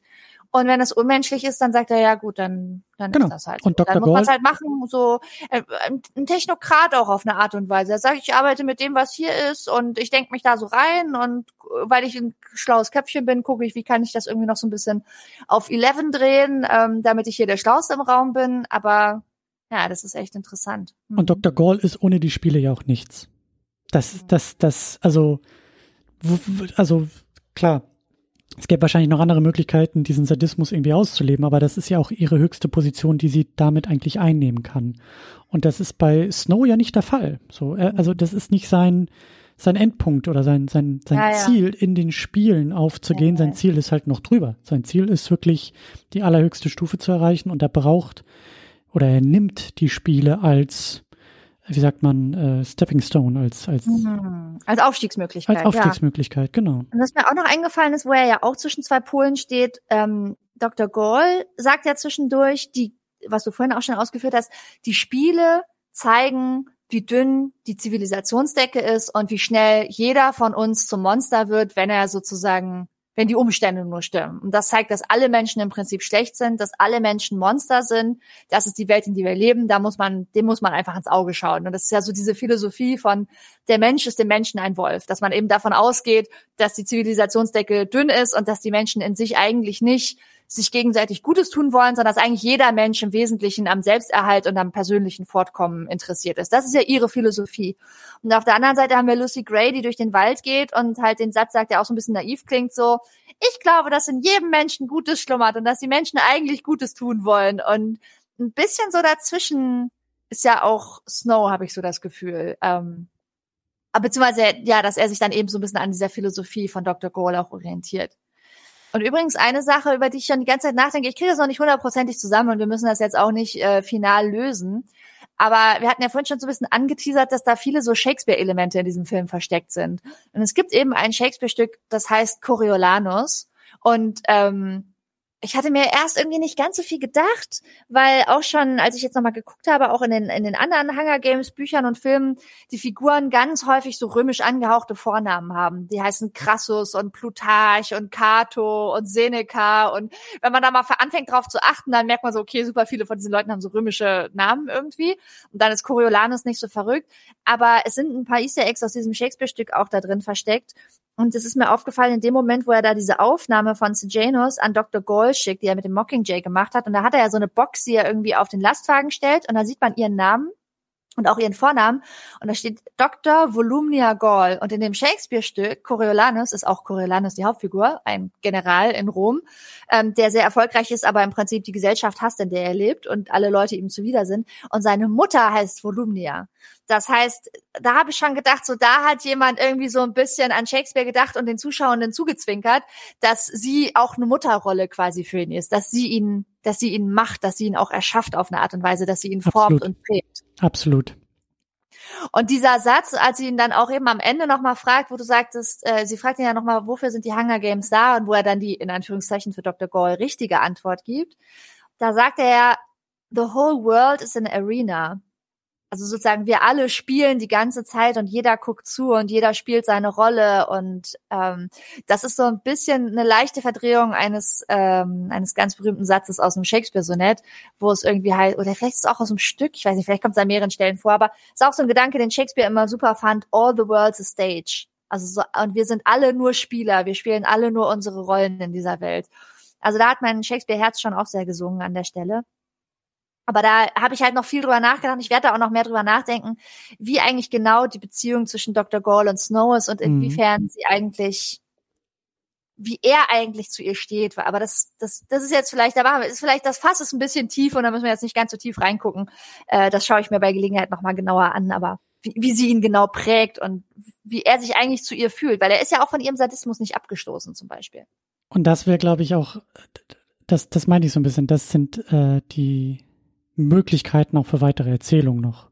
Ne? Wo man ja. sagt, ja klar, so sein Weg und sein Pfad steht fest, aber da sind halt immer noch Kapitel dazwischen, wo ich mir auch denke, so ja, was, was, was passiert mit ihr? Was macht er mit ihr? Wann hört sie auf, für ihn nützlich zu sein? Wann ist er ihr, also wann ist er über sie hinweggestiegen und wie verhält, also da sind, da sind auf jeden Fall noch, noch Kapitel, glaube ich, auch, die man erzählen könnte, die man nicht erzählen muss, aber ja. so das Gefühl, da, da, da da bleibt noch ein bisschen was offen. Ja. Ähm, Wollen wir noch durch so ein paar Motive sehr gerne. durchgehen? Sehr gerne. Ja. Also abgesehen von diesen Shakespeare-Sachen, die mir eben so ein bisschen aufgefallen sind und als ich dann einmal so ein bisschen auf der Spur war, habe ich natürlich so ein bisschen weiter geguckt und, und versucht, ich, ich kenne dieses Shakespeare-Stück sehr gut, dieses Coriolanus Shakespeare-Stück, da ähm, ja, geht es eben darum, dass dieser römische General aus dem Krieg nach Hause kommt und merkt, irgendwie gehen ihm alle Leute auf den Sack und er kann da irgendwie zu niemandem relaten und er fühlt sich irgendwie nicht zu Hause und er fühlt sich nicht gesehen und er hat das Gefühl, dass sie alle sein Genie nicht erkannt haben und dass er auch nicht das kriegt, was ihm zusteht. Und am Ende begibt er sich auf so einen nicht selbst also nicht selbstzerstörerischen Trip, aber er zerstört im Prinzip die Stadt. Er verbündet sich mit den mit den Feinden Roms, die er eigentlich am Anfang bekämpft hat er verbündet sich mit seinen Feinden, weil er das Gefühl hat, das sind die einzigen, die eigentlich sein Genie erkennen und die ihn wirklich sehen. Und da habe ich auch schon viel drüber nachgedacht und bin aber noch nicht ganz am Ende, inwiefern sich das auch auf Snow übertragen lässt, dass er eigentlich das Gefühl hat, die Leute aus der, aus der, aus der Revolution, aus der Rebellion in den Districts, alle anderen, die Leute mit dem moralischen Kompass, die sehen ja gar nicht sein Genie und die können ihm auch nicht dabei helfen, das zu kriegen, wovon er das Gefühl hat, dass es ihm zusteht. Und deswegen ähm, verbündet er sich mit dem Schweinesystem sozusagen. Aber da muss ich auch noch mal ein bisschen mehr drüber nachdenken. Und so ein ein anderes Motiv, das mir doch sehr krass auch immer ins Auge gesprungen ist, haben wir uns ja auch kurz nach dem, nachdem wir aus dem Kino kamen, noch ein bisschen mehr drüber unterhalten. Es sind schon sehr viele Stellen, wo sehr offensichtlich auf den Holocaust verwiesen wird. Also ich bin das erste Mal so richtig krass zusammengezuckt, als die Tributes da am Bahnhof ankommen und ja. halt aus Viehwaggons ausgeladen werden und auf so einer Bahnsteigrampe stehen. Und ich dachte so, okay, diese Ikonografie ist sehr eindeutig, da gibt's jetzt keine Zweifel in den anderen Hunger Games Filmen fahren die ja in so schicken Zügen dann aus den Districts in die Hauptstadt, aber hier werden die halt aus Viehwaggons ausgeladen. Ähm, dann werden die da mit, mit auf den Lastwagen geladen und im Zoo aus dem Lastwagen wieder rausgeworfen und werden im Prinzip als als Untermenschen in diesem Zoo allen anderen zur Belustigung präsentiert, was einen ja auch so ein bisschen erinnert an ähm, Zeit aus der aus der Weimarer Republik oder so, als hier Menschen aus den Kolonien äh, schwarze Menschen oder ja, Menschen aus Übersee oder so, auch hier in Berlin und in Hamburg und so in den Zoos präsentiert wurden. Haha, guck mal die, ohne halt zu sehen, dass das auch Menschen sind, so wie wir, ohne ihre Menschlichkeit zu anzuerkennen. Und dann in diesem dritten Akt, wo sie da in District 12 reinkommen, dachte ich so, boah, das sieht ja hier alles aus wie in so einem Ghetto oder in so einem KZ, also inklusive ja immer dieses Eingangstor, wo da dieser, dieser Schriftzug, dieser Bogen irgendwie, dieser Messing-Schriftzugbogen drüber ist, wo sie immer drunter durchfahren. Also es hätte echt nur noch gefehlt, dass da irgendwie drüber steht, jedem das seine oder Arbeit macht frei. Ich weiß nicht genau, was da steht. Steht da einfach nur District 12? Weißt weiß, noch? Ich weiß es auch nicht mehr, aber. Aber jedenfalls diese Ikonografie ist mega deutlich und dass da halt alles so, alles ist irgendwie dreckig und schäbig und die Leute leben auf engem Raum und dazwischen diese Peacekeeper, die halt alle angezogen sind wie SS-Leute, die ja, da jetzt ja, ja. das Ghetto bewachen und immer wenn irgendwas, wenn irgendwo irgendwas passiert, passiert, was so nicht vorgesehen ist, werden die Leute einfach direkt auf der Stelle erschossen oder aufgehängt äh, öffentlich.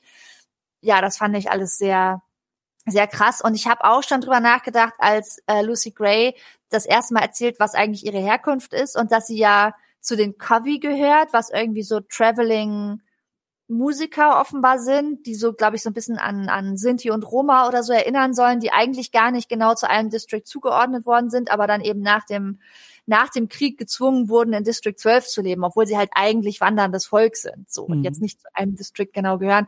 Und da habe ich eben auch gedacht, okay, das, das erinnert mich jetzt so ein bisschen an, ja, an Sinti und Roma im, im Kontext vom Holocaust. Also das, das fand ich ganz interessant. Du, ich hatte so ein bisschen den Eindruck, dass du so ein bisschen gesagt hast, du hättest das nicht so dringend gebraucht oder vielleicht nicht ganz so dick aufgetragen oder dass vielleicht sie noch was anderes damit hätten machen oder erzählen sollen, hattest du, glaube ich, gesagt? Ja, also ja, dass ich als Frage formuliert. Ich habe da auch kein, kein, keine abschließende Meinung dazu. Ich habe jetzt auch einfach ähm, mich nochmal über Dokumentation auch aus der Zeit, ähm, filmische Dokumentation aus der Zeit hier im Deutschen Historischen Museum, da gab es halt eine Filmreihe oder gibt es glaube ich noch, die halt hier ähm, Filme zeigen, die 45 nach Kriegsende hier in Berlin gezeigt mhm. wurden von den Alliierten. Mhm. Und da waren eben auch, also da ah. war ein Filmabend dabei, wo sie dann eben Bilder aus den befreiten Konzentrationslagern mhm. gezeigt haben. Das ähm, ähm, sozusagen filmische Originalmaterial zu dem, was jetzt hier filmisch äh, erzählerisch verarbeitet wurde. Und ich, vielleicht habe ich das zu mhm. dicht beieinander geguckt. Ich habe mich halt hier gefragt, ob sie auch, ob sie es nur zeigen, ob das halt so ein bisschen Set-Dressing ist, wie man so schön sagt, oder ob das auch den Bildern erzählerisch in irgendeiner Form gerecht wird. Also ob auch diese Ebene, die, wie du ja auch sagst, also das ist sehr deutlich erkennbar, ähm, ob die irgendwie auch sozusagen ein inhaltliches Payoff hat oder ob das einfach nur so ein bisschen drüber gelegt, drüber geschmiert wurde. Vielleicht eben auch, weil bei den Hunger Games Filmen, die 64 Jahre später spielen, ein bisschen mehr, glaube ich, so der Science Fiction wie sagt man, äh, Zuckerguss mhm. so ein bisschen drüber gelegt wurde. So klar, das ist thematisch da immer noch alles veranlagt, aber wie du sagst, so, also hier sind halt selbst die Uniformen wie mhm. aus der Zeit geschnitten. Also ähm, mhm. ähm, da habe ich mich einfach nur gefragt, ob das jetzt nicht vielleicht ein bisschen zu ähm, also ob das, ob das gerechtfertigt ist, sich dieser Ikonografie zu bedienen, weil man eine Aussage damit trifft, weil man das thematisch verarbeitet oder ob es einfach in Anführungszeichen nur ähm, Reproduzieren bekannter Bilder ist, ohne sich in irgendeiner Form damit erzählerisch auseinanderzusetzen. Mhm. Weiß ich, ich hatte schon, kann ich nicht beantworten. Ich, ist wirklich, ja. Hm. Ich hatte schon das Gefühl, dass es gut in, in das sich einfügt, was uns der Film erzählt, weil wir ja in dem Moment, wo wir in District 12 kommen, auch das erste Mal überhaupt irgendwo anders als im Capital sind. Also die ersten beiden Akte spielen ja komplett in der Hauptstadt. Hm. Und man kriegt schon so ein Gefühl, dass das ein Schweinesystem ist, weil wenn es kein Schweinesystem wäre, dann wären die Tributes nicht in Viehwaggons angekommen in der Hauptstadt und direkt in den Zoo geworfen worden. Und man sieht ja schon die Interaktionen zwischen den ganzen KlassenkameradInnen von Snow und wie die mit den Tributes umgehen und dass die die gar nicht wie echte Menschen behandeln und sondern eher wie so ja Untermenschen, Menschen zweiter Klasse. Ähm, wenn es kein Schweinesystem wäre, würde es auch die Hunger Games nicht geben. Aber man befindet sich trotzdem im Setting immer die ganze Zeit im Capital und man hat irgendwie so wunderschöne Shots, wie Leute in tollen Kostümen auf das alte Museum zugehen, was halt die Academy ist, wo Snow zur Schule geht.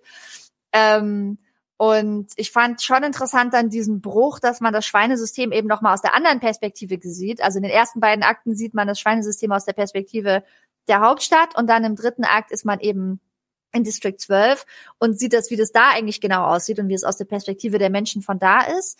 Und das fand ich schon interessant, weil das, diese Beklemmung und diese Unterdrückung und der Faschismus sich eben nochmal ganz anders anfühlt, als wenn man in der Hauptstadt ist, wo man sich so in der High Society befindet, wo es einem ja auch viel leichter fällt, es auszublenden. Also man könnte ja auch sagen, wenn man, in den ersten beiden Akten hat man das auch Gefühl, dass, oder hatte ich ja das Gefühl, dass Snow ein guter Junge ist.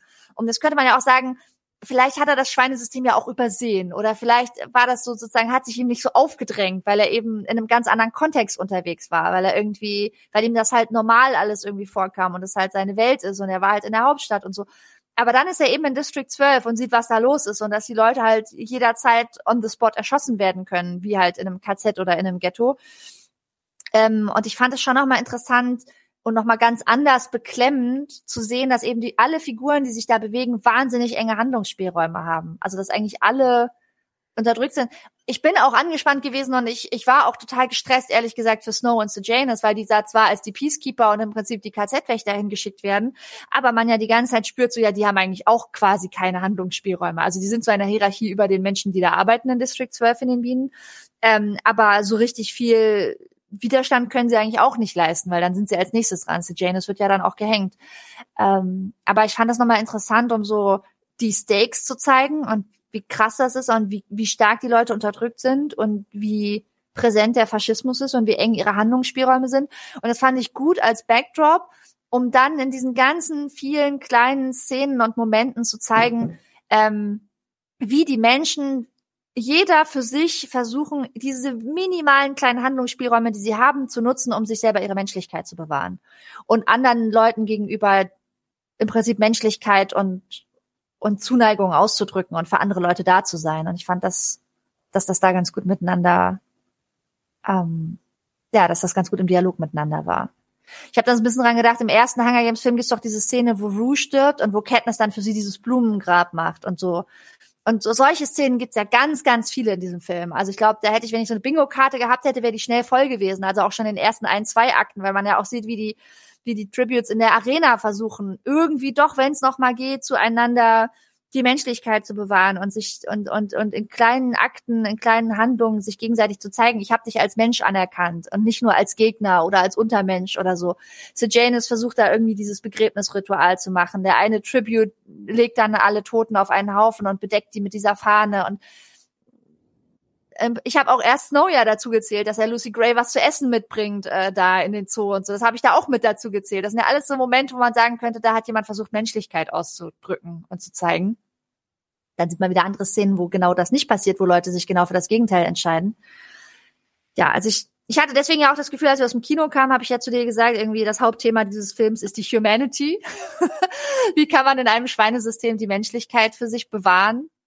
wie kann man in einem unter faschistischen Unterdrückersystem Handlungsspielräume nutzen und irgendwie Widerstand leisten und auch wenn es nur im ganz, ganz Kleinen ist.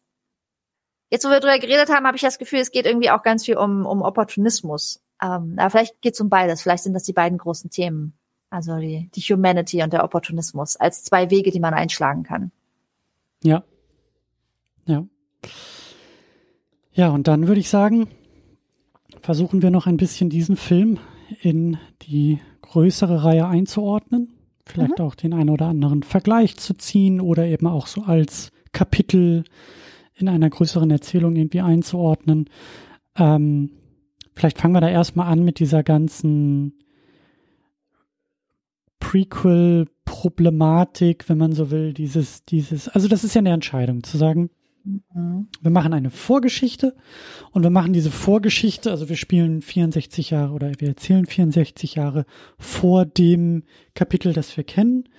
Ähm, und gleichzeitig ähm, erzählen wir eine uns bekannte Person.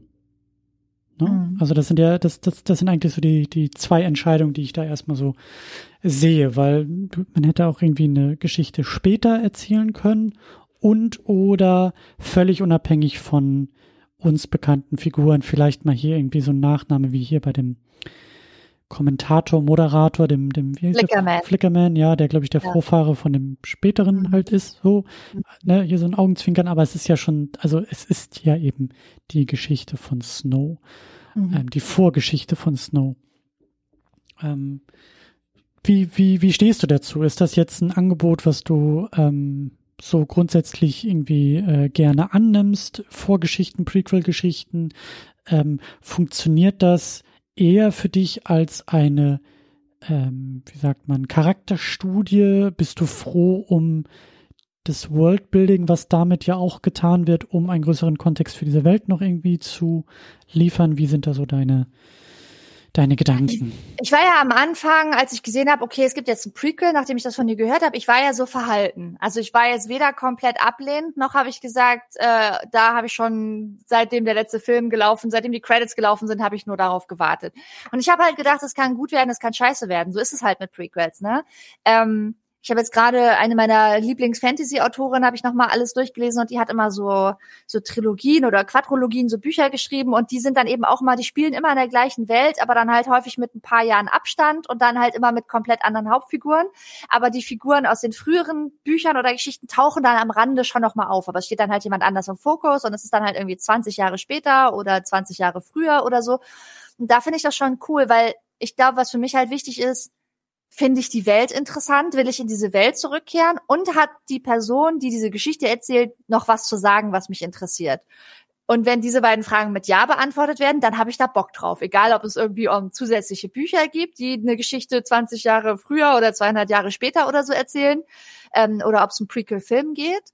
Ähm, und oft genug geht das halt auch total in die Hose und fährt komplett vor die Wand, wenn irgendjemand sagt, ähm, da muss jetzt hier dringend noch mal mehr Geld verdient werden und die Leute sind beim letzten Mal auch ins Kino gekommen und dann ziehen wir uns jetzt hier noch irgend so lauwarm noch mal aufgewärmte Geschichte aus dem Arsch und wird schon funktionieren, die Leute werden schon bezahlen und dann ist es halt einfach nichts Interessantes, was irgendwie, was man hätte wissen wollen.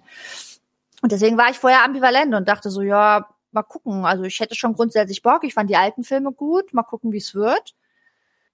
Ich war, ich, ich, ich habe auch damit gerechnet, dass es ein langweiliger, uninteressanter Film wird. Also ich hatte so eine, ich glaube, ich bin mit so einem 50-50-Gefühl da reingegangen, dass ich dachte, es ist 50-50 Chance, dass das jetzt hier eine Enttäuschung ist, dass ich das Gefühl habe, dass es so ein easy Cash Grab oder dass ich es interessant finde. Und es ist ja dann für mich eindeutig auf der Seite gefallen, wo ich gedacht habe, so wow, ich finde es mega interessant, ich bin super, ich fand es mir total spannend. Zu keinem Zeitpunkt irgendwie im Film habe ich gewusst, wie diese Szene ausgeht. In jedem Moment, wo ich immer dachte so, ja, aber vielleicht kommt gleich raus, dass die ganze Zeit das und das war. Oder ich hatte immer so fünf mögliche Varianten im Kopf, was als nächstes passieren könnte. Und was dann tatsächlich passiert ist, war keine von diesen fünf Varianten. Also ich war total drin. Es hat mir mega Spaß gemacht. Ich fand es interessant. Ich habe währenddessen ganz viel nachgedacht. Ich habe seitdem ganz viel nachgedacht. Ich habe Bock, den Film noch viermal anzugucken. Und insofern habe ich vorher nicht eindeutig gesagt, ob ich das brauche oder nicht brauche, sondern ich habe gesagt, es hängt davon ab, wie es ist. Und für mich war es am Ende gut. Aber das kann ich nicht grundsätzlich über Prequels sagen. Es hängt, wie gesagt, ne, davon ab. ich, ich, ich, ich fand diese Frage ganz toll, die du gestellt hast. Ähm, hat die Person, die erzählt, was zu erzählen? Das ist ja auch mhm. oft so das Problem, dass dann bei solchen Franchise-Building-Exercises, wo gesagt wird, irgendwie hier ist die Excel-Tabelle und hier ist das Whiteboard und wir müssen und jetzt unsere. Jetzt bauen wir den Todesstern nochmal. Jetzt bauen wir den Todesstern nochmal. Jetzt müssen wir die Aktionäre irgendwie zufriedenstellen. Wir brauchen einen Fünfjahresplan und wir müssen drei Milliarden umsetzen und ja. äh, dann kommt da, oder wir müssen unseren Streaming-Service aufbauen und dann kommt halt so ein Mist raus, wie viele Sachen, die halt irgendwie auch da bei Star Wars zum Beispiel bei Disney Plus passieren, so wo, wo es halt nur noch um so ein internes, weißt du, so, so, ähm, selten geht es darum, etwas zu erzählen. Und die Dinge, die was zu erzählen haben, sind dann die Sachen, die so ein bisschen positiv herausstechen. Mhm. Und ich war auch positiv überrascht. Also die Ebene, ich merke das, also ich habe jetzt lange nicht mehr über die Hunger Games nachgedacht und ich habe so ein bisschen mhm. nochmal quer gelesen, so auch, was so mein, meine Einschätzungen so damals so ein bisschen waren. Und ich glaube auch, mich zu erinnern, dass ich die Welt uninteressanter finde als die Erzählung, als die Protagonistin besonders, die Heldinnenreise von Hast du damals Katniss. mal gesagt, ja, ja. Genau. Du hast immer gesagt, irgendwie Worldbuilding und Geschichte fandst du alles ein bisschen weird, aber die Figuren fandst du eigentlich sehr interessant. Oder ich konnte dir die Figuren schmackhaft machen, hast du immer in dem Podcast erzählt, ja. So, und da, da, da bin ich jetzt in einem Déjà-vu angekommen, wo ich auch sagt, ich, also alles, was irgendwie, also es sei denn, es gab noch mal eine komplett andere Ecke irgendwie, aber alles, was so die Welt erzählt, ist für mich so ein bisschen uninteressanter. Ja, also was du auch gerade gesagt hast, so gibt es einen Grund, also möchte ich in die Welt zurück? Da sage ich erstmal nö. Mhm. Ganz ehrlich, nö. Ähm, aber ich bin sehr positiv überrascht, weil ich das Gefühl habe, dass die Suzanne Collins, also die Hausaufgabe ist, glaube ich, von außen an sie herangetragen worden, um es mal so mhm. zu formulieren. Aber ich finde, sie hat das halt sehr, sehr spannend gelöst, weil mhm. ich schon finde, dass das ähm, dass sie da was zu erzählen hat und dass sie sich da mhm. sehr, sehr ähm, schöne, interessante, spannende Gedanken gemacht hat, die dann auch wieder in diesem größeren Konstrukt, glaube ich, ganz interessant mhm. sind. Das ist ja auch dann oft das Problem oder die Frage, was bietet das Prequel als Kapitel der gesamten Erzählung? Ja, also und es ist schon was Neues, finde ich. Ich habe ja, wie gesagt, auch unsere alten Podcasts nochmal gehört. In Mockingjay 1 und 2 geht es irgendwie ganz viel um Propaganda und um Rebellion und heiligt der Zweck die Mittel. Und da gibt's ja so ganz große Motive und die kommen hier nicht vor. Hier geht's um ganz andere Sachen. Und ich finde auch ja, noch interessant. Es ist nicht der zweite Todesstern, ja. der da aufgebaut wird. Es ist ne? nicht der zweite Todesstern.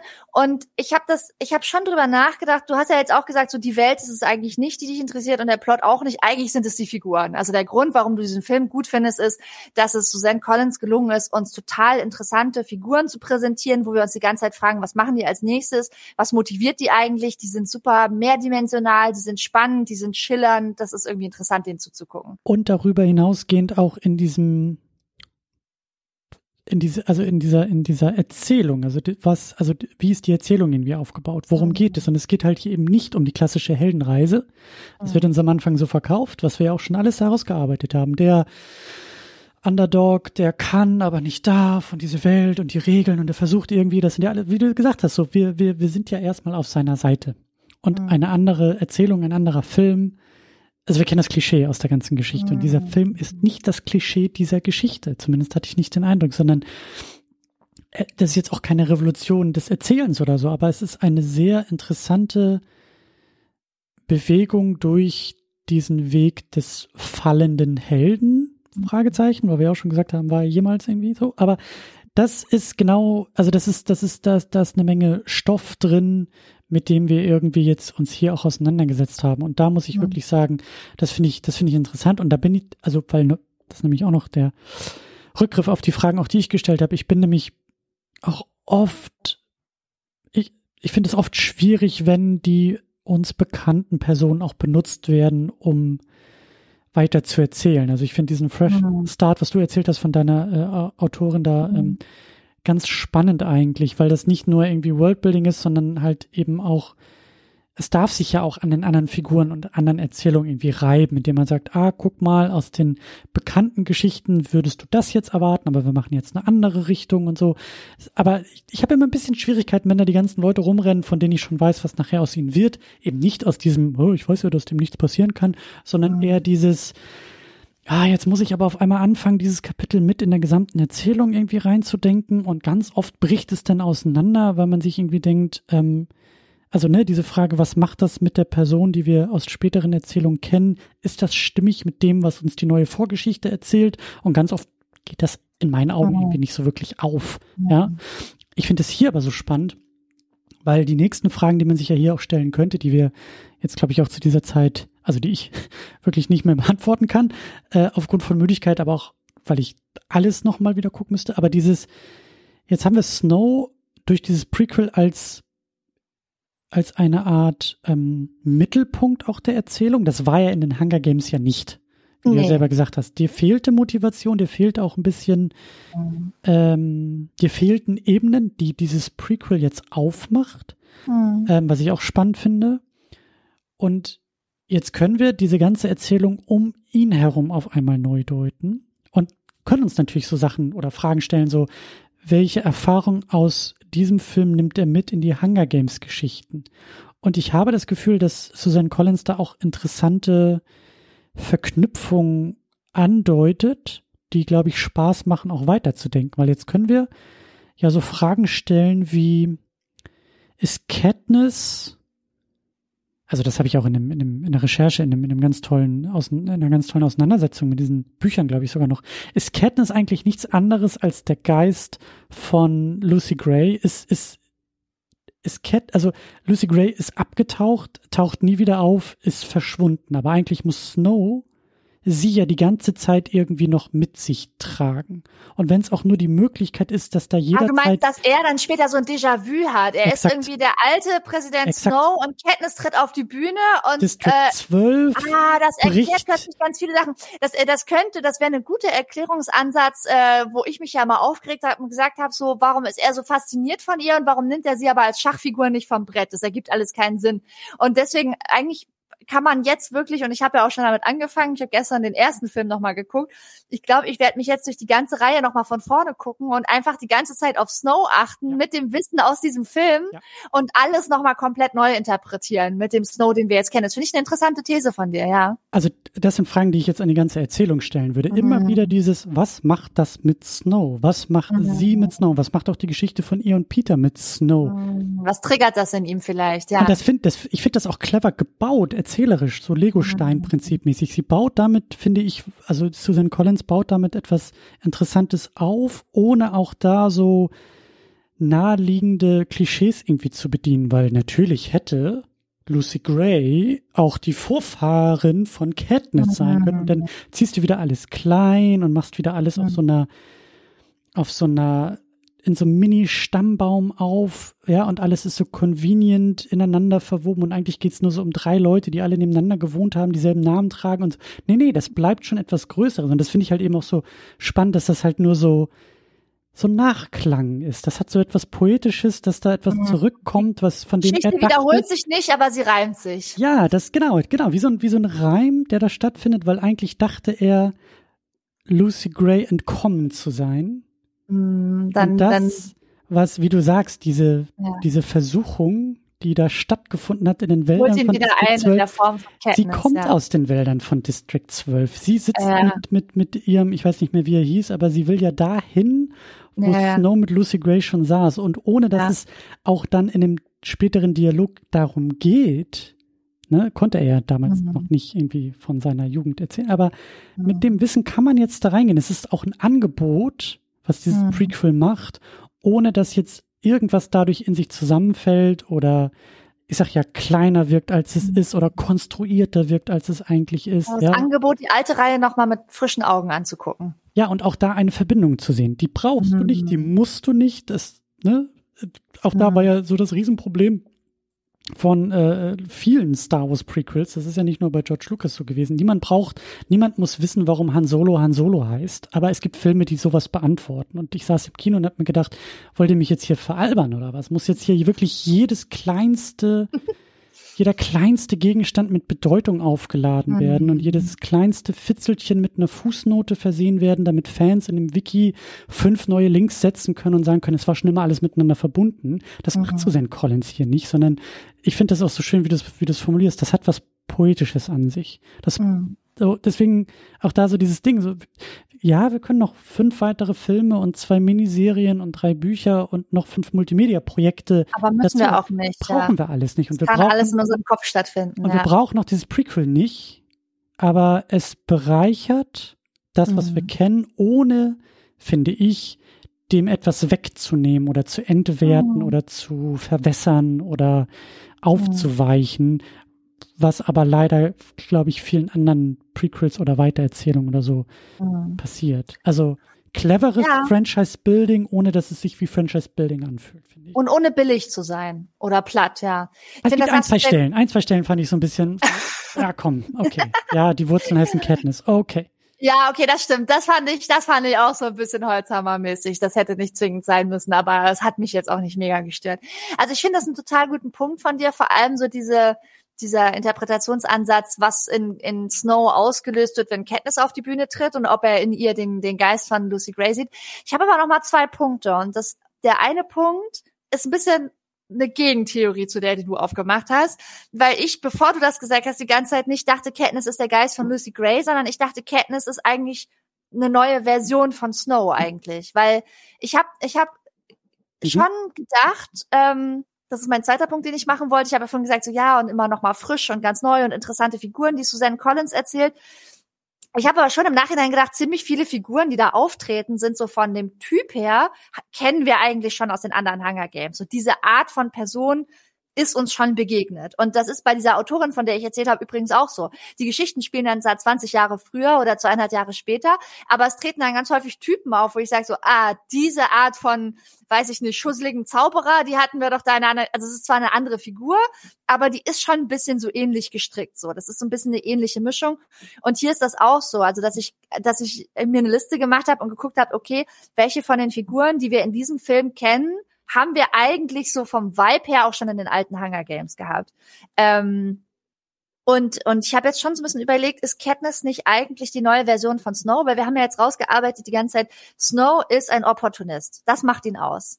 Und eigentlich haben wir in den alten Podcasts auch immer darüber geredet, dass Katniss eine Opportunistin ist. Also dass eigentlich Katniss die ganze Zeit sich durchwurschtelt und einfach nur versucht klarzukommen und am Ende noch zu überleben. Aber die macht keine großen Pläne, die will keine Revolution, die will nicht äh, im Mittelpunkt stehen, die will einfach nur irgendwie am Ende noch ähm, klarkommen, aber sie geht halt mit einem anderen inneren moralischen Kompass daran als Snow.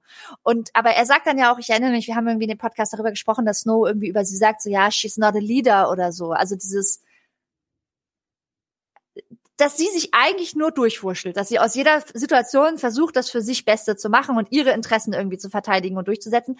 Ganz anders als Snow, aber eben doch auch ein bisschen ähnlich. Und vielleicht sieht er auch nicht nur den Geist von Lucy Gray in Katniss, sondern auch sich selber, weil sie ist ja auch smart und sie ist ja auch immer ein bisschen smarter als er und zwei Schritte vor ihm. Und vielleicht ist das auch Präsident Snow schon äh, 64 Jahre nicht mehr passiert, dass jemand äh, auf ja. ihn getroffen ist, der ein ja, bisschen ja. schlauer ist als er selber, der ihn intellektuell herausfordert. So, vielleicht ist es auch einer der Gründe, warum er es nicht schafft, sie vom als Schachfigur vom Brett zu nehmen, weil er sagt, es ist ja endlich passiert mal was Interessantes. Endlich ist mal jemand hier, der irgendwie anderthalb Schritte vor mir ist und sich irgendwas, der outside of the box denkt, der das System herausfordert, der die Regeln des Systems herausfordert und in Frage stellt, weil das hat eigentlich seitdem ich das gemacht habe keiner mehr gemacht. So, vielleicht sieht er hm. sowohl sich selbst als auch Lucy Gray in Katniss. Hat mich so ein bisschen überlegt. Sie ist auf jeden Fall die gute Gegenspielerin. Er, der das Spiel durchgespielt hat. Mhm. Ne? Und sie, die jetzt eben auch von außen nochmal kommt. Ich muss dabei auch nochmal dran denken, so, Katniss ist aber anders als er, also korrigiere mich da gerne, aber ich habe so in Erinnerung, dass sie ja eigentlich nicht so zielgerichtet ist wie er. Eigentlich will Katniss doch nur, dass alles so bleibt, wie es ist. Sie will doch einfach nur ihre Ruhe da haben in District 12 im Wald und will von dem ganzen Mist da draußen eigentlich nicht viel wissen. Oder so ein bisschen wie Lucy Gray, die sagt. Das stimmt, ja. Also, ne, aber, die werden aber, da ja rausgeworfen mit der Sehnsucht, wieder zurückzukehren, wo sie herkommen. Und bei Snow ist es ja genau anders. Also gut, vielleicht hat er auch die Sehnsucht, seine Familie wieder zu glorreichem Ruhm zu verhelfen, so, okay. Mhm. Ne, zurückkehren, wo er herkommt, maybe. Aber ich finde, dass er halt eben so die Ziele ja, gut, und die ja, Motivation gut, sind Ziele, anders. ja, doch, sie hat auch man Ziele. Könnte, man, könnte sagen, hm. man könnte sagen, die Ziele und die Motivation sind anders, aber vom Typ her, finde ich, sind sie sich ähnlich, weil viele so gerade so diese Szenen in der ersten Hälfte des Films, wo man irgendwie sieht, wie, wie Snow so blitzschnell reagieren kann und irgendwie auch den Mut und die Chutzpe hat, einfach mal was total Verrücktes zu machen, ja. in diesen ja, ja. zum Bahnhof zu fahren und Lucy Gray abzuholen und dann mit ihr zusammen in den Lastwagen zu springen und alle gucken ihn an und sagen, so, das hast du gerade nicht wirklich gemacht, das hat überhaupt noch niemand gemacht, so, mhm. dann, dann rollt er da irgendwie in diesem Zoo aus dem Lastwagen und vor die laufenden Kameras und alle sind so, das, das geht doch gar nicht, das ist irgendwie gar nicht vorgesehen und das ist so, diese Art so spontan irgendwie die eigenen Ziele zu verfolgen und auf Ideen zu kommen, auf die noch kein anderer gekommen ist, das hat er schon sehr gemeinsam mit Katniss, finde ich, wenn man so mhm. überlegt, was, was sie so für Moves pullt sozusagen mhm. im Laufe der Geschichte. Ja. Beide spielen das Spiel sehr, sehr gut. Im Gegensatz und, und, zu anderen. und testen die Grenzen des Spiels aus oder, oder verbiegen die Grenzen in ihrem, für ihre eigenen Interessen sozusagen, verbiegen und, die Regeln des Spiels für sich. Genau, und, und ähm, ähm, verschwenden auch nicht ihre Zeit damit, das, Sp also sie verschwenden nicht die Zeit damit, die Spielregeln irgendwie anzuklagen. Ja, also mhm. wenn ich wirklich Spiel als Spiel denke und äh, die beiden sitzen irgendwie am Brett und jemand liest die Regeln vor, sind die schon dabei zu überlegen, was es heißt, also was die Regeln bedeuten, ja. Mhm. Alles, was nicht verboten ist, ist ja erlaubt. Also Leute spielen ja gerne auch so.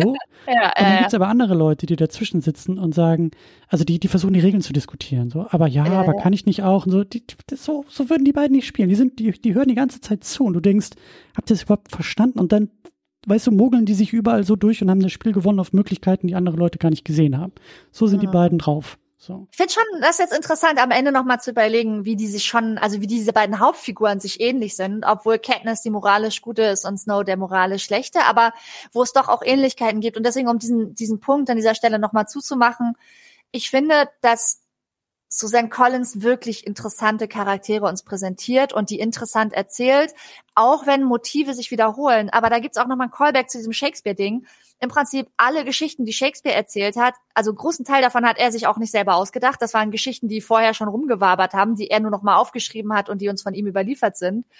Ähm, und es gibt ja auch einen Grund, warum diese Shakespeare-Geschichten 1000 Basil Mal seitdem erzählt und neu erzählt und nochmal anders erzählt und in einem anderen Setting erzählt und verfilmt und nochmal auf die Bühne und nochmal als Performance und als Performance im Film und als Film im Film erzählt wurden, weil das so universelle Geschichten und Konflikte sind, die man einfach immer wieder gut erzählen kann. Und insofern nehme ich das Susan Collins auch nicht übel, dass sie einfach die Motive oder ähnliche Fragen nochmal in anderen Figuren uns neu erzählt, weil es ist ja trotzdem spannend. Ja. So. Ja, also, ja. Bin ich so wie man sich eine Shakespeare-Inszenierung, ich mir die auch zum 120. Mal eine neue Shakespeare-Inszenierung des gleichen Stückes angucken kann, weil ich sage, die Geschichte finde ich einfach immer noch spannend. Und wenn ihr einen interessanten Twist findet, diese Geschichte mir nochmal mit anderen und neuen Perspektiven äh, zu präsentieren. Apropos, das muss ich jetzt noch kurz loswerden. Ich habe schon verschiedene Inszenierungen von diesem Shakespeare-Stück Coriolanus gesehen und das ist halt, wie gesagt, so ein römisches Kriegsdrama im Prinzip, wo im Wesentlichen nur Männer vorkommen im Cast und dann noch so zweieinhalb Frauen. Ähm, die Mutter und die Ehefrau von Coriolanus und ich glaube, das war's schon. Und ansonsten kommen nur Männer vor und ich habe das mal hier in Berlin am Deutschen Theater gesehen als eine Inszenierung, wo alle Rollen von Frauen besetzt waren und zwar sowohl die Männer als auch die Frauenrollen. Das fand ich mega interessant. Ich war total mindblown. Ich dachte so, ich fand das Stück schon immer interessant und irgendwie gibt es so eine ganz andere interessante Note, wenn einfach alle Rollen egal ob sie in der Geschichte Männer- oder Frauenrollen sind, von Frauen gespielt werden. Und deswegen, wenn du mir das irgendwie mit einem neuen Twist präsentierst, mit ja. neuen Figuren, einem neuen Kostüm, dann gucke ich mir das auch noch zum hundertsten Mal an. Ich finde, Susan Collins ist das hier sehr gut gelungen. Ja, das finde ich auch. Ist das, ist das auch schon unser Fazit? Also ich glaube, ich habe jetzt darüber hinaus nicht mehr so viel zu erzählen. Also ich meine, ich habe noch ganz viele Sachen zu erzählen, aber ich bin sehr begeistert von diesem Film und ich bin sehr zufrieden und ich habe obwohl ich ihn jetzt gesehen habe und obwohl ich ihn mit dir besprochen habe, ich habe immer noch ganz viel Lust auf diesen Film. Und das passiert mir nicht so oft, dass ich wirklich sage so, das war, das hat so gebockt, das fand ich so interessant, ich habe mich so stimuliert gefühlt. Ich habe ja dann auch hinterher überlegt, so bin ich jetzt auch deswegen so besonders begeistert, weil das jetzt erst mein viertes Mal seit Anfang 2020 war, dass ich im Kino war, habe ich irgendwie so ein bisschen bin ich jetzt auch einfach nochmal doppelt begeisterungsfähig, aber ich glaube, der Film hat, also ich glaube ja, die Antwort ist ja, ich habe einen, positiven Bias und war deswegen nochmal besonders begeistert und habe dieses Kinoerlebnis als besonders intensiv empfunden. Aber ich finde es auch einfach einen wirklich guten Film, habe einfach super Bock, mir den nochmal anzugucken. Ich auch, ich bin, ich bin super gespannt, wie der, also wie die Reise von diesem Film weiter aussieht. Ich glaube, der ist so mittel, mittel erfolgreich gerade. Also wir sind halt, während wir das aufnehmen, ist so das Startwochenende in den USA und die Zahlen sehen halt so okayisch aus. Äh, ich finde das halt auch super spannend. Das sind noch ganz andere Kapitel und ganz andere Gedanken, aber weil halt, also dieses, dieses Kinojahr 2023 ähm, sehr viele Überraschungen mit sich gebracht hat. Und ich glaube, also es ich Meinst bin du den Untergang von Marvel oder so Sachen auch? Ja, also und auch Disney und ich glaube auch, dass so, also ich frage mich, wie sich der Film in das Kinojahr einordnen wird, weil ich das, weil ich die Vermutung habe, dass 2023 nochmal so ein ein Jahr ist, in dem sich Geschmackskarten neu mischen, in dem mhm. auch, glaube ich, ein Paradigmenwechsel erkennbar ist, der vielleicht auch schon ein paar Jahre vorher angefangen hat und auch noch später Auswirkungen hat, aber das ist also vielleicht, also, der, also ein Prequel, weißt du, ein Prequel zu den Hunger Games, wo, glaube ich, mhm. selbst unter Fans 80 Prozent, 90 Prozent der Leute gesagt hätten, danke, brauchen wir nicht, gibt uns was anderes in einem Jahr, in dem das Kinopublikum zu sehr vielen etablierten Sachen gesagt hat, mhm. danke reicht, mhm. wie bei Marvel, wie bei Disney und mhm. in völlig anderen ähm, äh, Auswüchsen sagt so, ja, her damit, Barbie, mhm. Oppenheimer, wo man sagt, also, ne, als ich letztes Jahr da saß und mich auf das Kinojahr 2023 vorbereitet habe und mir dieser Film aufgefallen ist, ist mir der Film eher aufgefallen als ein Barbie-Film und ein Oppenheimer-Film. Mhm. Du hattest ähm, sie nicht auf dem Zettel, ja. Nicht so auf dem Zettel. Mhm. Und ich frage mich einfach, was für eine Reise dieser Film gehen wird, weil das ist so, ich glaube, ich habe irgendwie gelesen, 2017 gab es so diese Überlegung und Entscheidung, Filmstudio sagt, wir hätten gerne mehr und das, Weißt ja. du, es kann halt auch sein, dass das jetzt bei dem Ding bleibt, weil wir sehen halt, wie viele andere Franchises und auch Prequels dabei sind zu scheitern. Also guck dir allein diese ganze Harry Potter Vorgeschichte an, die völlig unabhängig davon, wie unfassbar problematisch ähm, J.K. Rowling geworden ist als Person und ihre Äußerungen und so weiter. Aber auch das Kinopublikum sagt, Danke reicht. Ja. Ne? Also fünf Vorfilme, Vorgeschichten zu Harry Potter und beim dritten sagt das Kinopublikum schon so, ist okay, weckt uns, wenn ihr durch seid und wir wollen was anderes sehen. Weißt du, und da ordnet sich ja, jetzt ja. den Hunger Games Prequel-Film ein, dem ich halt wirklich alles erdenkbar gute wünsche, mhm. aber glaube, dass, dass dieser Film so durchkommt mit einem Plus minus null und vielleicht macht man das Kapitel auch zu und sagt, okay, vielleicht brauchen wir doch irgendwie andere Dinge, ähm, die wir dem Publikum in den nächsten fünf Jahren präsentieren, als jetzt irgendwie das große mhm. Franchise Worldbuilding rund um eine etablierte Marke, die eigentlich auch schon mindestens zehn Jahre auf dem Buckel hat. Also, also ich brauche jetzt auch keinen Spaß. zusätzlichen noch Folgefilm. Ne? Also ich finde, der Film kann total gut für sich stehen und ich fände es, glaube ich, auch besser, wenn sie es nicht, wenn sie aufhören, wenn es am schönsten ist und dieses Pferd nicht ganz bis zu Tode reiten. So, also bis bis zum allerletzten das irgendwie auslutschen. Mm, genau, deswegen von mir aus nicht noch zusätzliche Filme, aber ich glaube, es wird mich schon ein bisschen schmerzen, wenn dieser Film jetzt so underperformt, weil ich das Gefühl habe, dass er bei vielen Leuten unterm Radar ist, dass ja. viele Leute den nicht auf dem Zettel hatten, so wie ich, das noch nicht mal mitgekriegt haben, ähm, dass da irgendwas ist. Wenn sie das irgendwie sehen im Programm, sagen, ja, kann man machen, muss man aber nicht ich, ich hätte mir den auch nicht angeguckt, wenn du nicht gesagt hättest, äh, hier übrigens, es gibt diesen Film und lass uns drüber podcasten und lass uns ins Kino gehen. Wenn du mir diesen Impuls nicht gegeben hättest, hätte ich das, glaube ich, auch nicht gemacht. Selbst wenn ich zufällig gesehen hätte, es gibt ein Hunger Games Prequel, hätte ich mich nicht aufgemacht und wäre ins Kino gegangen. Aber ich finde es schade, wenn das den Leuten entgeht, weil ich ich habe auch schon direkt, als ich aus dem Kino kam, erstmal super begeistert auf Mastodon ganz viel Werbung gemacht, habe so, Leute, ihr glaubt es nicht, mega der geile Film, da rechnet man nicht damit, aber ihr müsst euch den alle angucken. und ähm, ja, also ich habe jetzt schon Pläne, wenn ich irgendwie über Weihnachten meine Schwester besuche, habe ich ihr heute schon geschrieben, so Zwinky Zwonky, äh, ich hätte total Lust, den Film nochmal anzugucken, hast du nicht Bock, dass wir den zusammen gucken? Und ich, ich wünsche, wie du es gerade gesagt hast, ich wünsche dem Film auch wirklich alles Gute. Also es müssen keine weiteren Filme kommen, aber ich möchte, dass viele Leute diesen Film angucken. Also nicht, nicht nur damit da irgendwie die Kassen klingeln, sondern damit die Leute sich auch mit den Gedanken und den Motiven auseinandersetzen, die da drin stecken, weil das so ein reicher Film ist. Der ist so, der ist so voll und so schillernd und so, der kann so stimulierend sein intellektuell. Und ich wünsche einfach allen Leuten so, es ist jetzt, also weißt du, so wie viele Leute gesagt haben, dass sie irgendwie von äh, Everything Everywhere All at Once so stimuliert waren, weil das irgendwie ein Film ist, der so so viele Gedanken anregt, habe ich das Gefühl, so das ist auch ein Film, der irgendwie einen die Gelegenheit gibt, über ganz viele Sachen nachzudenken. Und deswegen würde ich es einfach vielen Menschen gönnen, dass sie sich den reinziehen. Perfektes Fazit, ja. Ähm, genau, damit würde ich auch sagen, kommen wir zum Ende dieser Auseinandersetzung. Ähm, ich versuche jetzt mal wieder in Zukunft und äh, starte das an dieser Stelle, euch ein bisschen wissen zu lassen, was so die Pläne zumindest für die nächste Ausgabe ist. So, das Ziel ist schon, monatlich wieder einen Podcast zu machen und die Vorbereitungen sehen auch ganz gut aus, dass in der nächsten Ausgabe im Dezember, dass es nochmal ins Kino geht und zwar zu Godzilla Minus One, ein, ein mindestens ebenso furchtbarer Filmtitel wie dieser hier, aber auf andere Art und Weise.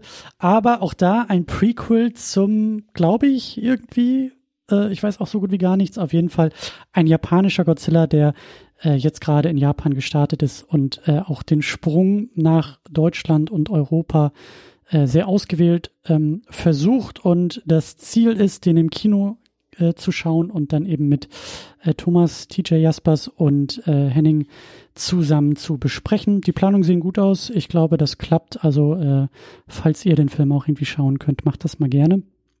Und dann können wir in der nächsten Ausgabe ebenso intensiv äh, in die Auseinandersetzung gehen. Ja, dann Miriam, darfst du noch ein kleines bisschen Eigenwerbung machen? Ja, ähm, wenn ihr auch in Zukunft sehen wollt, wie ich äh, erzähle, welche Filme so richtig geil und sehenswert sind oder was ich sonst so zu erzählen habe, dann folgt mir gerne auf Mastodon. Da findet ihr mich unter @nujum @ohai.social. Also wenn ihr mich schon von Twitter kennt, dann ist es genau wie bei Twitter, nur ohne den Unterstrich, also N-O-U-J-O-U-M at ohai.social. Und dann habe ich jetzt kürzlich noch in einem anderen Podcast, ähm, und zwar bei Keanu Reloaded, bei Christiane und Julius in der neuen Folge, da haben wir einen Keanu Reeves Film besprochen, wie das bei Keanu Reloaded so die Regel ist. Und zwar haben wir über Hardball gesprochen, das ist so ein ein, ein Baseballfilm mit Keanu Reeves aus dem Jahr 2001, ähm, den ich da ziemlich gründlich zerrissen habe in der Luft. und wenn ihr mich da lang und ausführlich meckern hören wollt, warum das ein Scheißfilm ist, ähm, der am Ende der Besprechung im Podcast von mir nur anderthalb von fünf Sternen bekommen habt, dann hört doch mal bei Keanu Reloaded rein.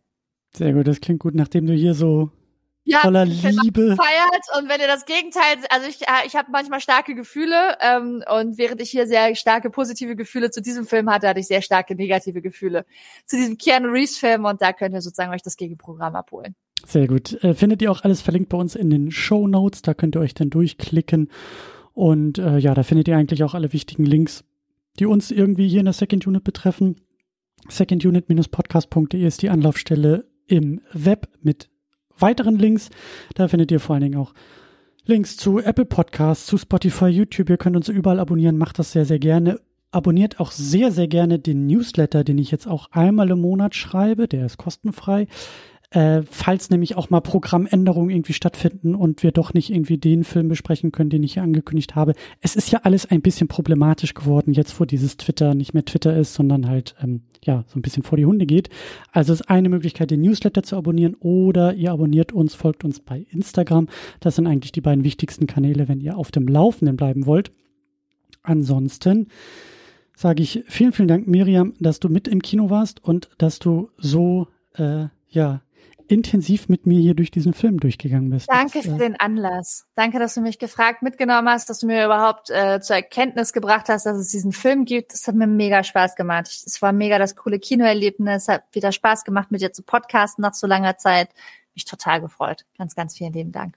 Sehr schön. Ja, vielen lieben Dank auch. Und ja, bis zum nächsten Mal. Tschüss und ahoi. Schönen Abend noch. Macht's gut. Bis bald. Tschüss.